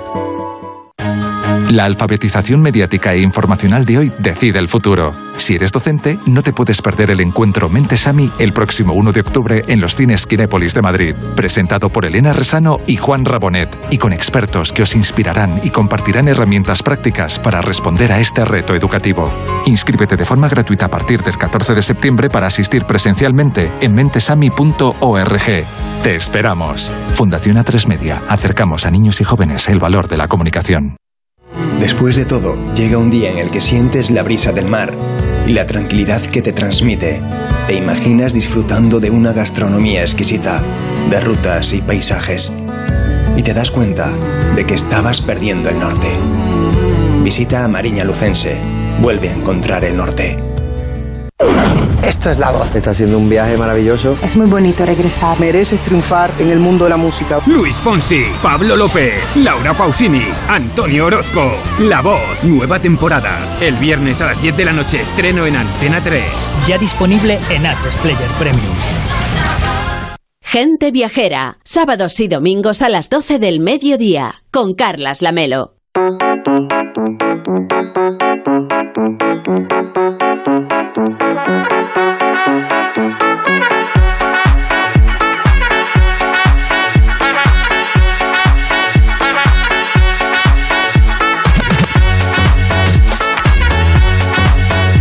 La 1.21, las 12.21 en Canarias. Empezamos nueva temporada en Gente Viajera con Manuel Charlón y sus destinos de foto. Este año en su espacio nos va a acercar cada vez que hablemos con él a un fotógrafo famoso porque el lema de Manuel es ver para aprender, así que vamos a aprender muchísimo porque vamos a ver muchas cosas, aunque sea a través de la radio. Esta vez nos presenta, yo creo que uno de los grandes maestros, Robert Frank, entre sus frases más famosas dice, lo importante es ver aquello que resulta invisible a los demás.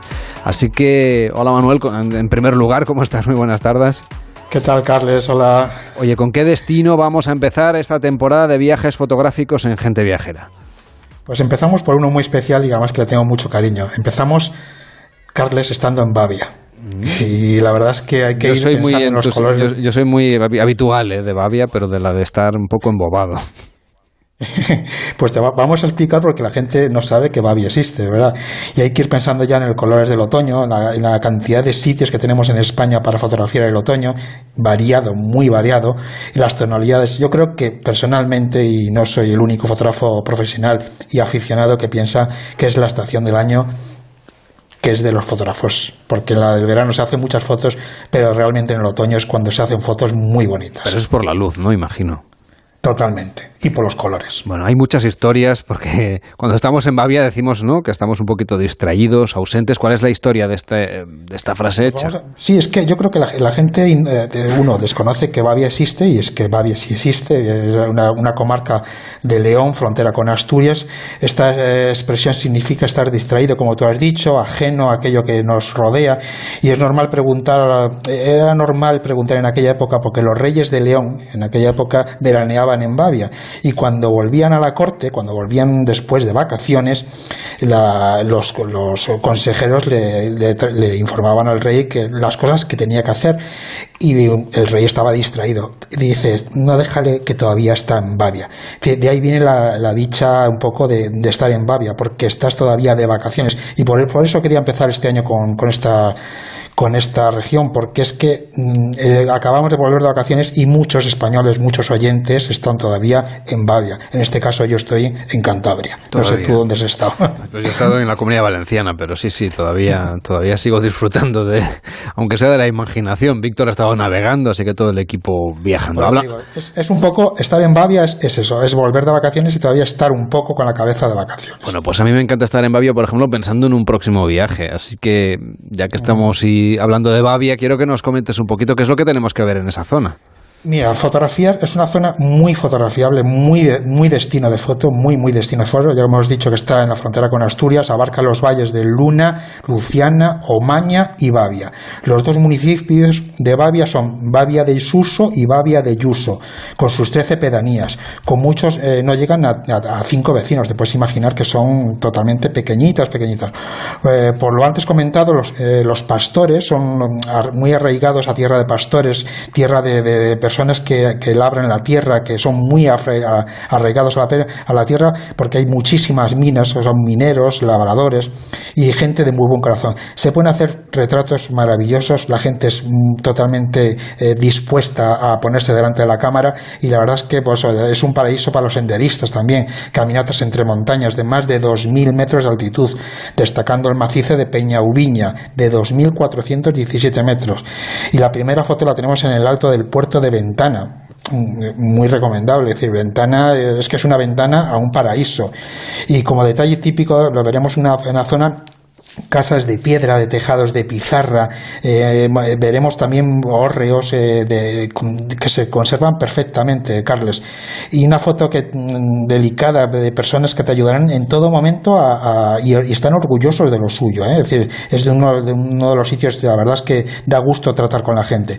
En el pueblo de Río Lago, que no viven más de 10 personas, podemos ver una de las antiguas herrerías y una casona de piedra, que, que es el Palacio de los Quiñones del siglo XVI de los que hicieron eh, esta gente que hicieron las Américas, como los indianos en Asturias o en Cantabria. Encontramos también un símbolo de, vivo de la zona que es el criadero de mastines. Es un perro muy arraigado a, la zona de León. Y la verdad es que eh, como podemos, eh, podemos es la, fotografiar la laguna, la laguna grande de origen glaciar y para y parar en la Torre de Bavia, uno de los pueblos más, donde podemos encontrar un poco la, esencia y la, y la, y la autenticidad de la, de la zona de los de la zona bavianas. encontramos también la antigua torre medieval desde su iglesia que se ubica en un, en un alto eh, y que tiene unas vistas maravillosas. Las fotografías están constantemente y ahora en otoño te, puedas, te puedes imaginar que los colores son espectaculares. Muchísima agua, muchísima agua, porque es, todo lo que es la cornisa cantábrica y de que de fondo tenemos una, una, una imagen mm, curiosísima. Y como curiosidad, ¿Tú te acuerdas, Carles, cómo se llamaba el caballo del Cid? Hombre, pues sí, claro, Babieca. Pues es que venía de esta zona, de Bavia. No me digas. Y muy poca gente lo sabía. Bueno, al caballo Babieca no lo vamos a poder fotografiar porque es mito. Pero hay muchos caballos sueltos por allí, ¿eh? Pero tú nos sugieres que fotografiemos el silencio. A ver, ¿es verdad que se puede fotografiar el silencio? Pues sí, en León se puede fotografiar el silencio. Si nos vamos, nos vamos a alejar un poquitito de la zona de Bavia, pero muy poco, y nos vamos a ir al Valle del Silencio. Está fuera de la región, como he dicho, pero merece la pena verlo. Es decir, a Peñabalba de, de Santiago, que es la puerta de entrada a este lugar maravilloso, he pasado, es de pasado mozárabe, encontraremos restos de esa época. Decir que este lugar hasta hace muy poco se podía solo llegar en burro. Es decir, eh, vivían unos monjes cistercienses y la verdad es que era una, una zona totalmente olvidada de la, del mundo. Es decir, la carretera que se fue construida hace eh, no más de 50 años y la verdad es que eh, se ha parado en el tiempo. Es, una, es un paisaje espectacular, de los de verdad los que te deja con la boca abierta. Y lo digo como fotógrafo. ¿eh?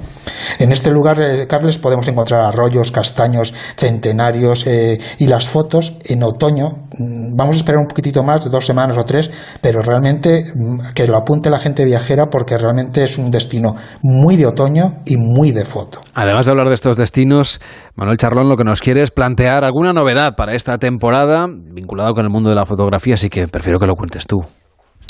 Pues mira, va a haber dos novedades. Una de ellas, como lo has dicho bien al principio, eh, quiero que la gente eh, aprenda de los grandes fotógrafos, que vea fotografías. Y este año eh, quiero empezar con Robert Frank porque me parece un tío que hizo unas fotografías maravillosas. recomendar que el libro que publicó en 1958 que es The Americans y es su libro más famoso, el que recomiendo que vean.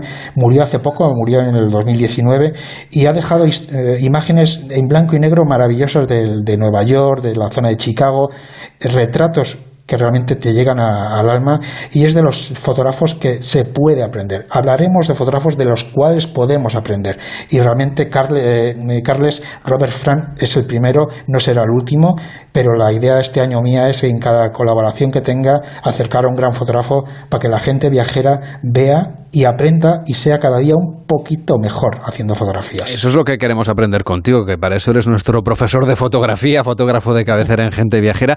Cuéntanos un poquito alguna novedad más que tengas preparada, que creo que nos vas a dar buenos consejos para sacar mejores fotos. Hay que ver, ya sabes, hay que ver para aprender. Y ya te digo, podemos ver con Robert Frank, pero también quiero que eh, la gente vea fotos y después las analicemos. En este caso, que se metan en el Instagram, Charlón 1963, y verán una foto, en este caso, van a ver una foto que está hecha la semana pasada, en el fin de semana pasado, en Humanes, en Guadalajara, en la procesión del fuego, y eh, en la Virgen de Peñahora. Es una foto muy complicada porque todas las fotos que se hacen por la noche, obviamente al no haber luz, se complica. Primer consejo, todas las cámaras y todos los teléfonos puedes eh, trucar el asa, es decir, subir el asa para poder trabajar en, velocidades eh, más rápidas y tener más luz para, poder jugar con los diafragmas. Es decir, es una fotografía que está hecha muy, muy de noche, pero puedes aprovechar la luz del fuego que se ve en la fotografía y así sacar a la Virgen, sacar a la gente.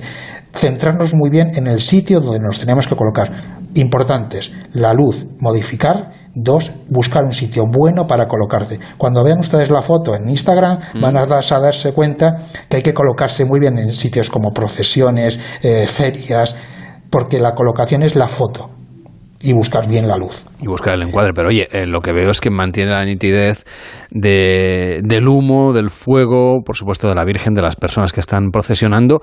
Y el negro del cielo es un negro como tiene que ser. Sí.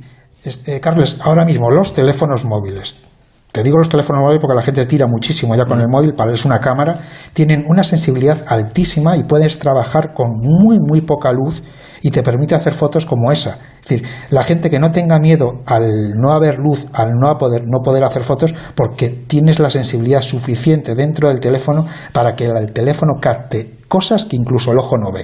Es decir, aun siendo de noche, siempre aprovechando la luz de una hoguera, de una farola, siempre se pueden hacer fotos. Consejo fotográfico, siempre, y lo diré siempre, ¿eh? siempre respetar el entorno de que se está haciendo. Es decir, si entramos en una iglesia o en un templo o en un sitio eh, que requiere un poco de cuidado, pues no perder nunca la compostura, hacer la foto, pero nunca perder la compostura y la educación a la hora de hacer fotos.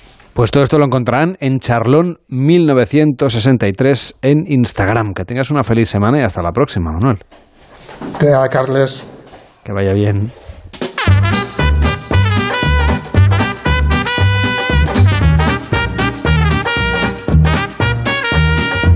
Carlas Lamelo, gente viajera. Y el Congreso Andorra Taste, que se haya tenido lugar durante estos días, ha desvelado que la cocina de altura es actual y futurística. Víctor, se acaba hoy el Congreso. Así es, bueno, y una gastronomía que es además muy sostenible y que, según dicen los expertos, la que más aprovecha los alimentos. Pues vamos a hablar nada más y nada menos con uno de los cocineros expertos y restauradores de Andorra para hablar de esta cocina de altura con Marcel Basulí, que es chef del restaurante El Salleda Cantoni en Andorra la Bella. ¿Cómo estás? Muy buenas tardes. Hola, buenas tardes. Has estado en el Andorra Taste como potente durante las jornadas profesionales y además tu restaurante es uno de los que tiene están en este Andorra Taste popular. Háblanos un poco de qué es lo que has presentado, qué es lo que has contado. Sí, pues mira, eh, el viernes pudimos estar en la, bueno, en la Andorra Taste eh, profesional donde hicimos una ponencia que pudimos hablar de la cocina de, o sea, de temporada, la cocina de Andorra, la cocina de montaña, en el cual bueno, pues pudimos presentar dos platos. Una, uno era uno que era la liebre a la royal, es un plato de caza que justamente ahora empieza la caza. Es un plato como muy antiguo que tiene mucha historia. El otro era un arroz de setas de temporada, justamente en Andorra ahora empieza la temporada de setas también. Hicimos un arroz muy, muy bueno de robellons, de rosignols, eh, pues un poco de miel de Andorra, de un, de, un productor de, Andorra, así que... Y ahora estamos haciendo canelones en el, en el tasto popular para que la gente los pueda, los pueda probar. Canelas de carne de Andorra. Buena gastronomía, montaña, Andorra y también rallies, porque Marcel, a los mandos ahora de una casa con más de medio siglo, comenzó como, como piloto de rallies. Díganos, ¿qué es más difícil, conducir a toda velocidad o cocinar a un nivel profesional? Porque en ninguna de las dos se puede fallar. Pues, pues te diría que, que cocinar casi, ¿eh? Porque cuando uno conduce a toda velocidad solo está en riesgo eh, su vida, ¿no? Su vida o su, o su integridad, pero cuando uno cocina eh, hay mucha gente que lo que lo prueba, hay mucha gente que lo pone que lo pone pues eh, a prueba y tienes que estar a la altura. Oye, si hablamos de esos canelones que nos estás contando, de la cocina de montaña en general que se puede saborear en Andorra, ¿cuáles son los ingredientes principales de esta cocina de alta montaña? A ver, aquí como es una cocina que, que la tenemos, o sea, como es un producto que lo tenemos al lado de casa y que, y que va por temporadas, eh, o sea, creo que lo que tenemos que hablar es de la, eh, o sea, las temporadas tan marcadas que tenemos en la montaña, ¿no? En invierno en el frío, y luego cuando se va la nieve nos, nos salen cosas como las setas, como la chicoya, eh, empieza la producción de la miel, son cosas eh, justamente de, o sea, de temporada. Antes decías que es la cocina que más se aprovecha, siempre decimos es porque se puede aprovechar eh, todo lo que la naturaleza nos da, no se desperdicia nada. Eh, mi canalón, por ejemplo, es un canalón que lleva haciéndose hace 58 años en el restaurante, tres tipos de carne, carne del país. Eh, así que, ya te digo, es una, es una cocina muy marcada por, por las temporadas, muy marcada por un producto local, un producto de cercanía, que nosotros mismos vamos a buscarlo. Eh, así que, bueno, esto sería un poco la cocina de montaña. Veo, Marcel, que, bueno, aprender a cocinarla la podemos hacer también en nuestros hogares, pero lo complicado o lo más difícil es adquirir esos eh, productos tan, tan buenos y tan específicos, ¿no? Claro, aquí, bueno, como te decía antes, aquí lo bueno es que es que tú mismo, el cocinero mismo, puedes salir de casa por la mañana, ir a buscar las setas, ir, ir a pescar una, una trucha en el río, es decir, es un producto que lo tenemos al lado de casa. Andorra es un territorio, entre comillas, eh, pequeñito, que, lo, o sea, que nos puede abastecer de millones de cosas, ya sean eh, hierbas silvestres, ya sean setas, ya sea trucha, eh, bueno, mil eh, carne. Bueno, tenemos eh, todo el lado de casa y y creo que lo tenemos que aprovechar. Marcel Basulí, que es chef del restaurante El Salle de Cantoni en Andorra la Bella, gracias por acompañarnos y que vaya muy bien este día ya abierto al gran público en el que en Andorra la Bella se pueden probar estos platos de montaña. Durante todo el año podemos ir a saborearlos a sus restaurantes. Hasta la próxima, buenas tardes. Gracias, Carles, hasta la próxima.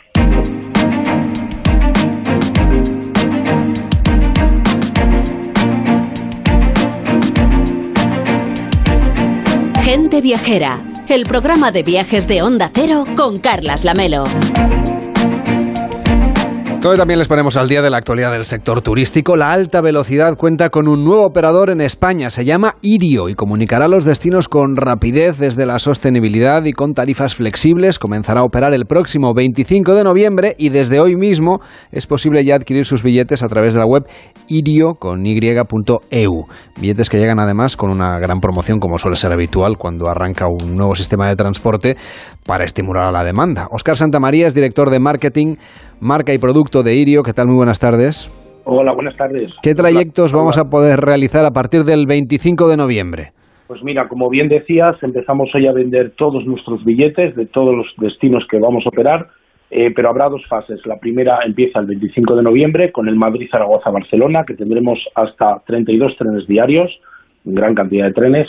El Zaragoza-Madrid tendrá 11 trenes, por ejemplo, y el Zaragoza-Barcelona otros 11 trenes. Esto lo preguntan bastante nuestros clientes y el día 16 de diciembre empieza el Madrid-Valencia, comparada en Cuenca, también con 16 trenes diarios. Esta es la primera fase que vamos a, desplegar en, durante 2022 y a partir del año que viene, desde marzo, empezaremos a operar el corredor de Andalucía, Madrid-Córdoba-Sevilla, con 12 trenes diarios y Madrid-Córdoba-Málaga con otros 10 trenes diarios. Y ya para rematar, el próximo verano eh, Madrid-Alicante, comparada en Cuenca y Albacete, con cuatro trenes diarios. O sea, un, un despliegue bastante completo para los próximos meses. Desde el jueves ya se podían comprar los billetes en las agencias de viajes, hoy lo abren a la, a la, venta general, cualquiera que quiera a través de su página web y como hemos contado y suelen hacer todos los operadores ferroviarios y también las aerolíneas cuando arrancan y los hoteles, es empezar siempre con ofertas, así que cuéntenos cómo va a poder viajar la gente viajera y a qué precio.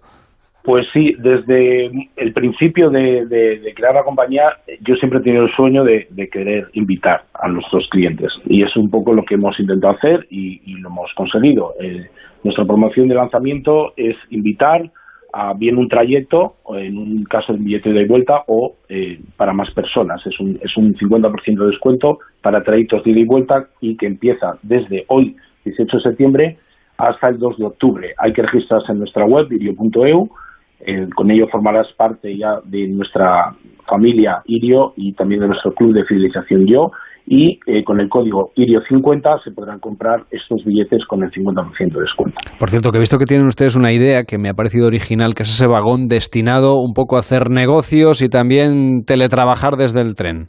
Pues sí, eh, la verdad es que hemos intentado escuchar a nuestros clientes para poder ofrecer el, aquellos servicios que más demandaban y que se adaptaban mejor a, sus necesidades. Vamos a tener cuatro clases adaptadas a las necesidades de cada cliente, una clase infinita con, asientos gran confort, que será el coche 1002, ese espacio que comentabas para, para, el, para el trabajo, teletrabajo, para hacer networking, que es el singular café by Only You, gracias a un acuerdo con la cadena de hoteles Only You, y también una clase intermedia perfecta para pymes y emprendedores, que se llama Singular, y una clase inicial un poco más económica para todo tipo de clientes.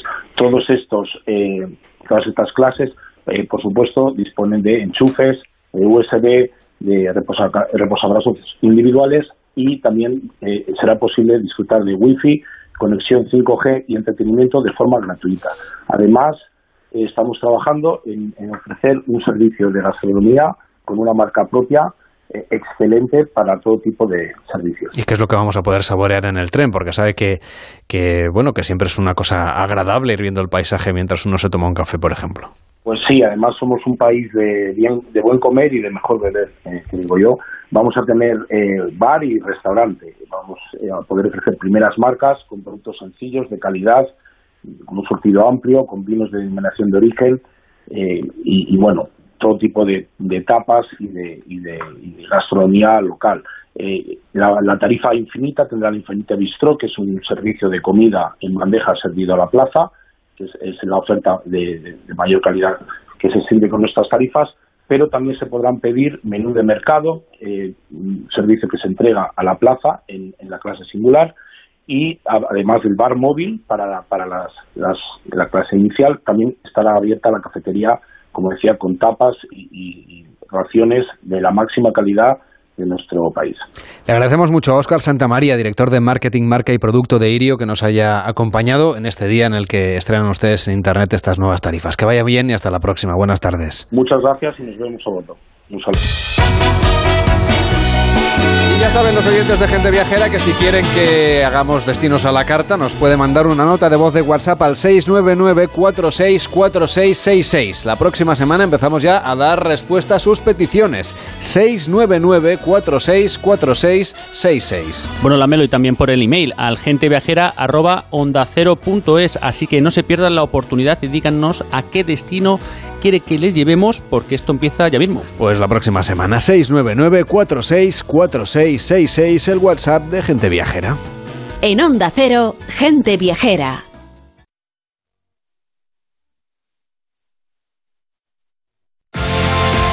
¿Tienes experiencia laboral pero no tienes un título oficial que la reconozca? Ahora puedes acreditarla y mejorar tus posibilidades de empleo y promoción laboral. Inscríbete en el procedimiento de reconocimiento de las competencias profesionales de la Comunidad de Madrid. Infórmate en comunidad.madrid o llamando al 012. Tu trabajo se merece un título. Campaña financiada por el Ministerio de Educación y Formación Profesional y por la Unión Europea Next Generation. Comunidad de Madrid. Si vas a tener un hijo, tenemos algo que contarte. La Comunidad de Madrid lanza su estrategia de natalidad con ayudas de hasta 14.500 euros por nacimiento de hijos, nuevos incentivos fiscales para familias y medidas para facilitar la conciliación. Entra ya en comunidad.madrid barra natalidad y descubre el nuevo buscador de ayudas a la natalidad. Creamos familia. Comunidad de Madrid. ¿Sabías que puedes llegar a una parada de bus antes de que acabe este bloque publicitario? ¿Sabías que en la Comunidad de Madrid casi todos tenemos una parada a menos de 300 metros de casa y que más de la mitad están dotadas con marquesinas? ¿Y sabías que todo esto es por ti? Muévete en transporte público. Consorcio Regional de Transportes, Comunidad de Madrid. ¿Conoces las ventajas del seguro de automóvil de AMA? Amplia red de talleres preferentes, servicios gratuitos de ITV, gestoría, reparación y sustitución de lunas y servicio Manitas Auto. Y ahora asesoramiento personalizado para planificar la forma de pago. AMA, la mutua de los profesionales sanitarios. Infórmate en amaseguros.com o en el 982 2082, porque somos sanitarios. Ocasión Plus. Empezamos el nuevo curso con más fuerza que nunca. Solo este mes te ofrecemos el mejor precio garantizado o te devolvemos la diferencia. Compra con total tranquilidad. 15 días o mil kilómetros para probarlo. 5.000 coches y 50 centros en España. Ocasión Plus. 14 centros en Madrid. Nueva apertura en Torrejón de Ardoz. Localiza tu centro más cercano en ocasiónplus.com. Abierto sábados y domingos. Buenos días, Almería. Hoy la noticia que marca la actualidad es la detención del empresario cinematográfico Juan Asensio. Lo contó que su padre no era el tipo empresario conocido del cine, no, no, su padre era el jefe de una, de una banda mafiosa. O detienes al a este o te mato a ti. El territorio era suyo. Yo soy hombre de honor. Esto es una mierda en vez de una democracia. A los coches los equipamos con nosotros. Sicilia pura. Que no se meta más conmigo. Como policía yo recuerdo han dicho que de Almería los funcionarios venían llorando y se iban llorando. Ya no respeto nada, no respeto a nadie. Western. Disfruta del mejor entretenimiento en audio por solo 4,99 euros al mes, o si lo prefieres, 39,99 al año. Sonora. gente que escucha. Facebook, Twitter, YouTube. Hay más de un medio para que nos sigas. ¿Cuál te gusta más? Onda Cero es la radio que siempre va contigo, porque estamos en las redes sociales para que nos sigas, para que opines, para que compartas noticias. Onda Cero.es, más y mejor.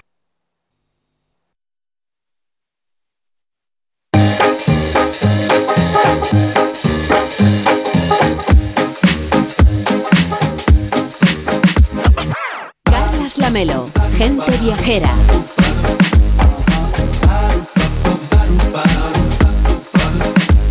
Y ahora le vamos anclas para explorar, para aprender, para proteger. Esas son las premisas de la España Azul, una pionera expedición a vela de carácter científico y divulgativo Quizá no sabían, pero cada año se arrejan al mar 8 millones de toneladas de plástico. ¿Sabían que es como echar al mar un camión de basura cada minuto? La España Azul está recorriendo las costas españolas y portuguesas para documentar el estado de nuestros ecosistemas marinos y para concienciar acerca de la necesidad de cuidar estos mares. El líder de esta expedición es el aventurero, naturalista y divulgador Nacho Din, que está ahora con nosotros. ¿Qué tal, Nacho? Buenas tardes. Hola, buenas tardes, Carlos. Encantado. La idea es crear el primer mapa de la historia sobre basuras marinas en nuestras costas. A ver qué información estáis recopilando y sobre qué parámetros trabajáis también, que queremos saber un poco qué información y material estáis consiguiendo. Sí, efectivamente. La expedición nos va a llevar 10 meses, desde septiembre del 2022 a junio del 2023. Es un año académico. Vamos a recorrer el litoral de la península, desde el País Vasco hasta Cataluña, incluyendo las costas de Portugal y los archipiélagos Canario y Balear y vamos a poner el foco en la contaminación por plásticos y microplásticos. Eh, para llevar a, buen puerto esta investigación, hemos identificado en cada, comunidad autónoma tres localizaciones, que es una ciudad costera, una desembocadura de río y una zona prístina, en la que iremos haciendo transectos de zona somera a mar adentro con distintos instrumentales. Uno de ellos es una red manta que va tomando muestras a nivel superficial que guardamos en unos frascos que mandamos al laboratorio de la Universidad de Cádiz, que es la institución que está detrás de esta expedición, y donde se analizarán para volcarlas en un informe científico. Y llevamos también una multisonda Castaway con la que tomamos otra serie de parámetros como son la temperatura del agua, el porcentaje de oxígeno, la salinidad, con el objetivo, bueno, pues de vestir este informe que será el primer mapa de la historia sobre basuras marinas en nuestras costas. Ahora durante septiembre estáis recorriendo las costas del País Vasco. ¿Qué habéis encontrado hasta ahora? Sí, comenzamos eh, la expedición La España Azul en Donosti con un acto de presentación en el Aquarium de San Sebastián y este fin de semana vamos a realizar el primer muestreo en San Sebastián, posteriormente como ciudad costera. Posteriormente, el fin de semana que viene, iremos a Urdaibai, reserva natural como zona prístina, y a finales de septiembre haremos la toma de muestras en Bilbao, en la desembocadura de la ría Nervión, como desembocadura de río. Así que de momento no hemos tomado muestras, aún así eh, una cosa es tomar las muestras y otra es el análisis posterior, que eso pues es un análisis exhaustivo que lleva un tiempo, unos recursos y probablemente hasta que no llevemos media expedición no comenzarán a salir a la luz los primeros datos. Pues ya tendremos tiempo de comentarlo aquí en Gente Viajera, claro que sí. Oye, es un proyecto de ciencia ciudadana. ¿Cómo pueden contribuir los ciudadanos? ¿Cómo podemos contribuir los demás? Claro, efectivamente, no se trata solo de hacer ciencia, de hacer investigación, de recabar datos, sino de hacer ciencia ciudadana, como bien dices. Nosotros vamos a hacer de puente entre la ciencia y la sociedad y lo que queremos es acercar un mundo que por lo general es desconocido a la mayoría de la ciudadanía a través de limpiezas de playas, vamos a ir dando charlas en colegios y conferencias en empresas, invitando a gente al barco, el barco lo vamos a ir atracando pues en los principales paseos marítimos de las capitales que hay en el litoral. Vamos a invitar también a embajadores, los que hemos llamado Ocean Heroes, que son personas conocidas del mundo de la aventura, de la cultura y nativos digitales que nos ayudarán a llevar este mensaje tan lejos como sea posible. Y el objetivo, al final, bueno, el protagonista es el mar y el objetivo es lograr unos mares, unos ecosistemas marinos libres de plásticos. Nacho, de todas maneras, aunque no hayáis empezado a hacer lo que es el análisis, la cata y, y hayáis empezado a recoger muestras, tú sí que conoces muy bien nuestras costas, así que no sé si son de las que están más contaminadas por plásticos en el planeta. Bueno, una de las maravillas de esta expedición es que voy a recorrer palmo a palmo, milla a milla, cada, cada rincón, cada cabo, cada del litoral de la península, el tramo cantábrico de, País Vasco a Galicia, el Atlántico a través de Galicia, Islas Canarias y la parte atlántica de Andalucía, y el tercer y último tramo, el Mediterráneo, desde el estrecho de Gibraltar hasta Cataluña. Eh, uno de los mares más contaminados del mundo es el Mediterráneo, eh, tanto por la cantidad de turismo que se desarrolla en sus costas como por ser uno de los mares con mayor tráfico marítimo. Eh, mucho tráfico marítimo entra a través del estrecho de Gibraltar, del canal de Suez, del Mar Rojo y el estrecho del Bósforo en Turquía y eso hace bueno pues que haya unos altos niveles de contaminación que haya también una pérdida de biodiversidad, que estén aumentando las temperaturas y aparezcan especies invasoras y luego que haya pues contaminación no solo por vertidos de los ríos, sino también de hidrocarburos procedentes de este, de este tráfico marítimo. Pues Nacho Din, que tengáis mucha suerte con la expedición, ya nos lo iréis contando y bueno, que eso sirva también para concienciar. Nos unimos aquí desde Gente Viajera. Que vaya bien. Muy buenas tardes.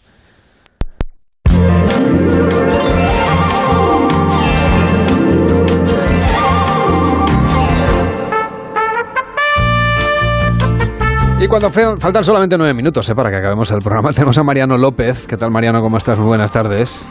Hola, muy buenas tardes, Carlos. Que acaba de regresar de Argentina, desde donde nos hablaba el sábado pasado, justo antes de embarcar en el Golfo Nuevo de la península Valdés, para ir en busca de las ballenas, para intentar avistarlas. Yo me quedé con las ganas de saber si al final, no sé, cómo fue la experiencia. ¿Qué nos puedes contar, Mariano? Pues eh, Carlos, mucho mejor experiencia de la que me esperaba y la razón está en el número de ballenas que este año han viajado desde la Antártida a Península Valdés. El sábado pasado se hablaba de una cifra de 1031, era la cifra proporcionada por el censo de ballenas realizado en agosto.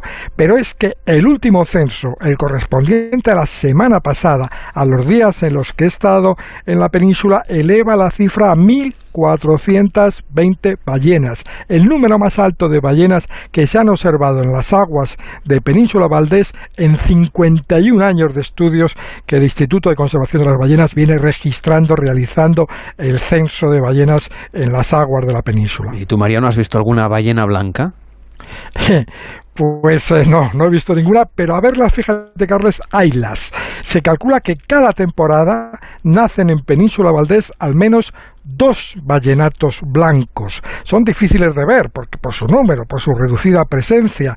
Son crías que van mudando su color a medida que se van haciendo adultos, de manera que cuando eh, ya son efectivamente eh, alcanzan esa madurez, dejan de ser blancas, son completamente negras. No he visto ninguna ballena blanca, pero el gran número de ballenas negras residentes pues me ha permitido disfrutar de momentos excepcionales y destaco especialmente uno, he visto no menos de una docena de ballenas desde la playa, sin necesidad de embarcar, de ir a buscarlas mar adentro.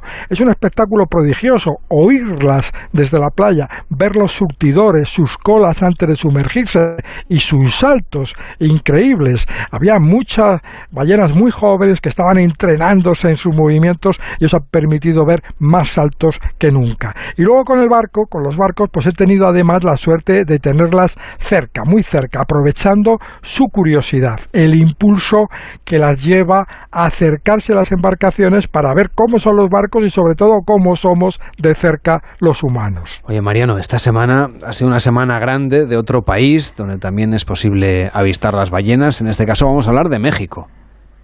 Pues sí, Semana Grande en México, incluida el estado de Baja California, claro, donde cada año de diciembre a marzo acuden centenares de ballenas grises, una, una especie de ballena diferente de la de Península Valdés. Semana Grande, decía, porque se ha celebrado la fiesta mayor de México, el grito. La fiesta dura toda la semana, toda esta semana pero su momento central se produce en la noche del jueves, del jueves 15, que es cuando se conmemora el primer llamamiento a la independencia del país, realizado hace 212 años por el sacerdote Miguel Hidalgo en la iglesia del pueblo de Dolores, hoy llamado Dolores Hidalgo en su honor. La conmemoración del grito reunió a más de 150.000 personas en la Plaza Mayor de la Ciudad de México, en el Zócalo, donde se lanzaron, como es costumbre, pues vivas a México, a la independencia y a la fraternidad universal, y donde la gente, el público allí presente, entonó a modo de himno una canción compuesta en 1882, Cielito Lindo. La canción que dice, como sabes, Carles, que cantando se alegran los corazones. Desde luego, es casi es un himno, ¿eh? Todo, todo México celebra este momento. Pero oye, el lugar más especial, sin duda, es ese pueblo que has citado, Dolores Hidalgo, el lugar eh, del que estamos hablando y un lugar que tú también conoces. Pues sí, es un pueblo precioso en el que destaca la parroquia de Nuestra Señora de los Dolores, que fue donde el cura Hidalgo tocó la campana y profirió su llamada a la independencia. El cura Hidalgo que fue también quien impulsó en este pueblo la artesanía de la cerámica de Talavera, a la que hoy en día se dedican en Dolores Hidalgo unos 70.000 vecinos.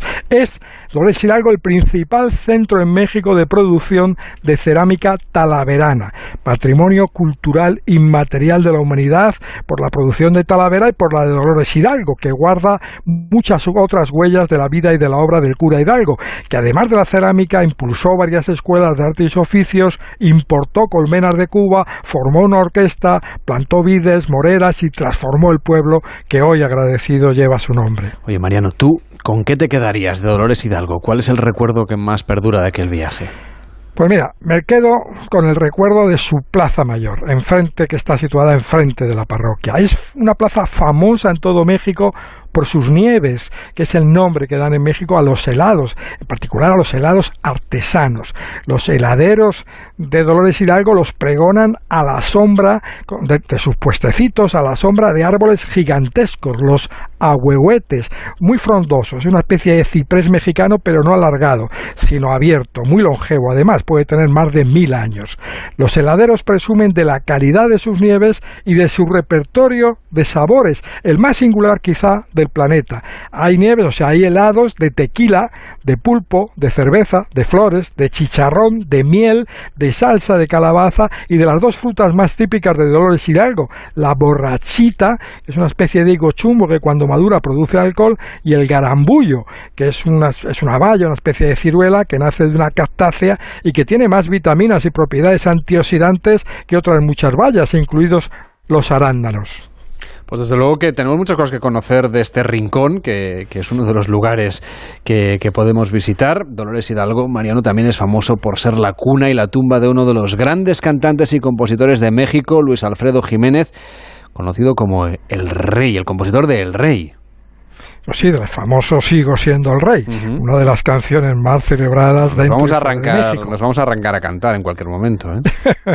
sí, pues fíjate, en Dolores Hidalgo es muy, es muy típico, sí, efectivamente, que en cualquier taberna se arranque mucha gente a cantar.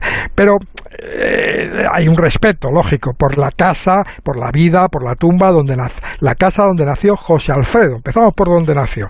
Se ha convertido en la casa museo del maestro. Allí se exponen sus trajes de charro, sus premios, sus poemas, cientos de fotos y, y letras de canciones y un enorme mural que lo retrata en compañía de los intérpretes más importantes de sus canciones, de Pedro Infante, Lola Beltrán, Jorge Negrete y Chabela Vargas.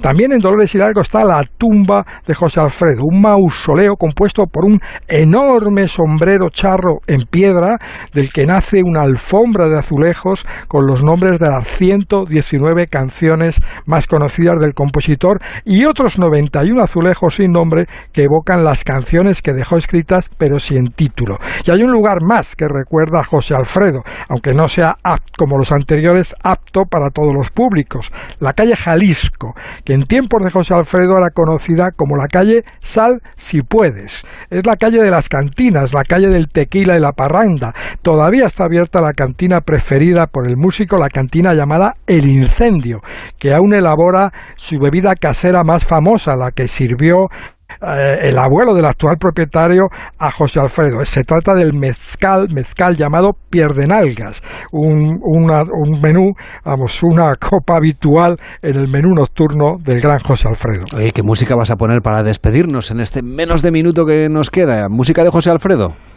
Pues no, y que me disculpen sus fans. La música que he elegido es un tema que se llama El Viajero, con el que se inicia el álbum titulado México en la piel. Un álbum con el que su intérprete Luis Miguel ganó dos premios Grammy, un perfecto homenaje a México, con el que cerramos y en el que destaca la voz cálida, poderosa, emocionante de Luis Miguel. Hasta la semana que viene, Carles. Feliz semana.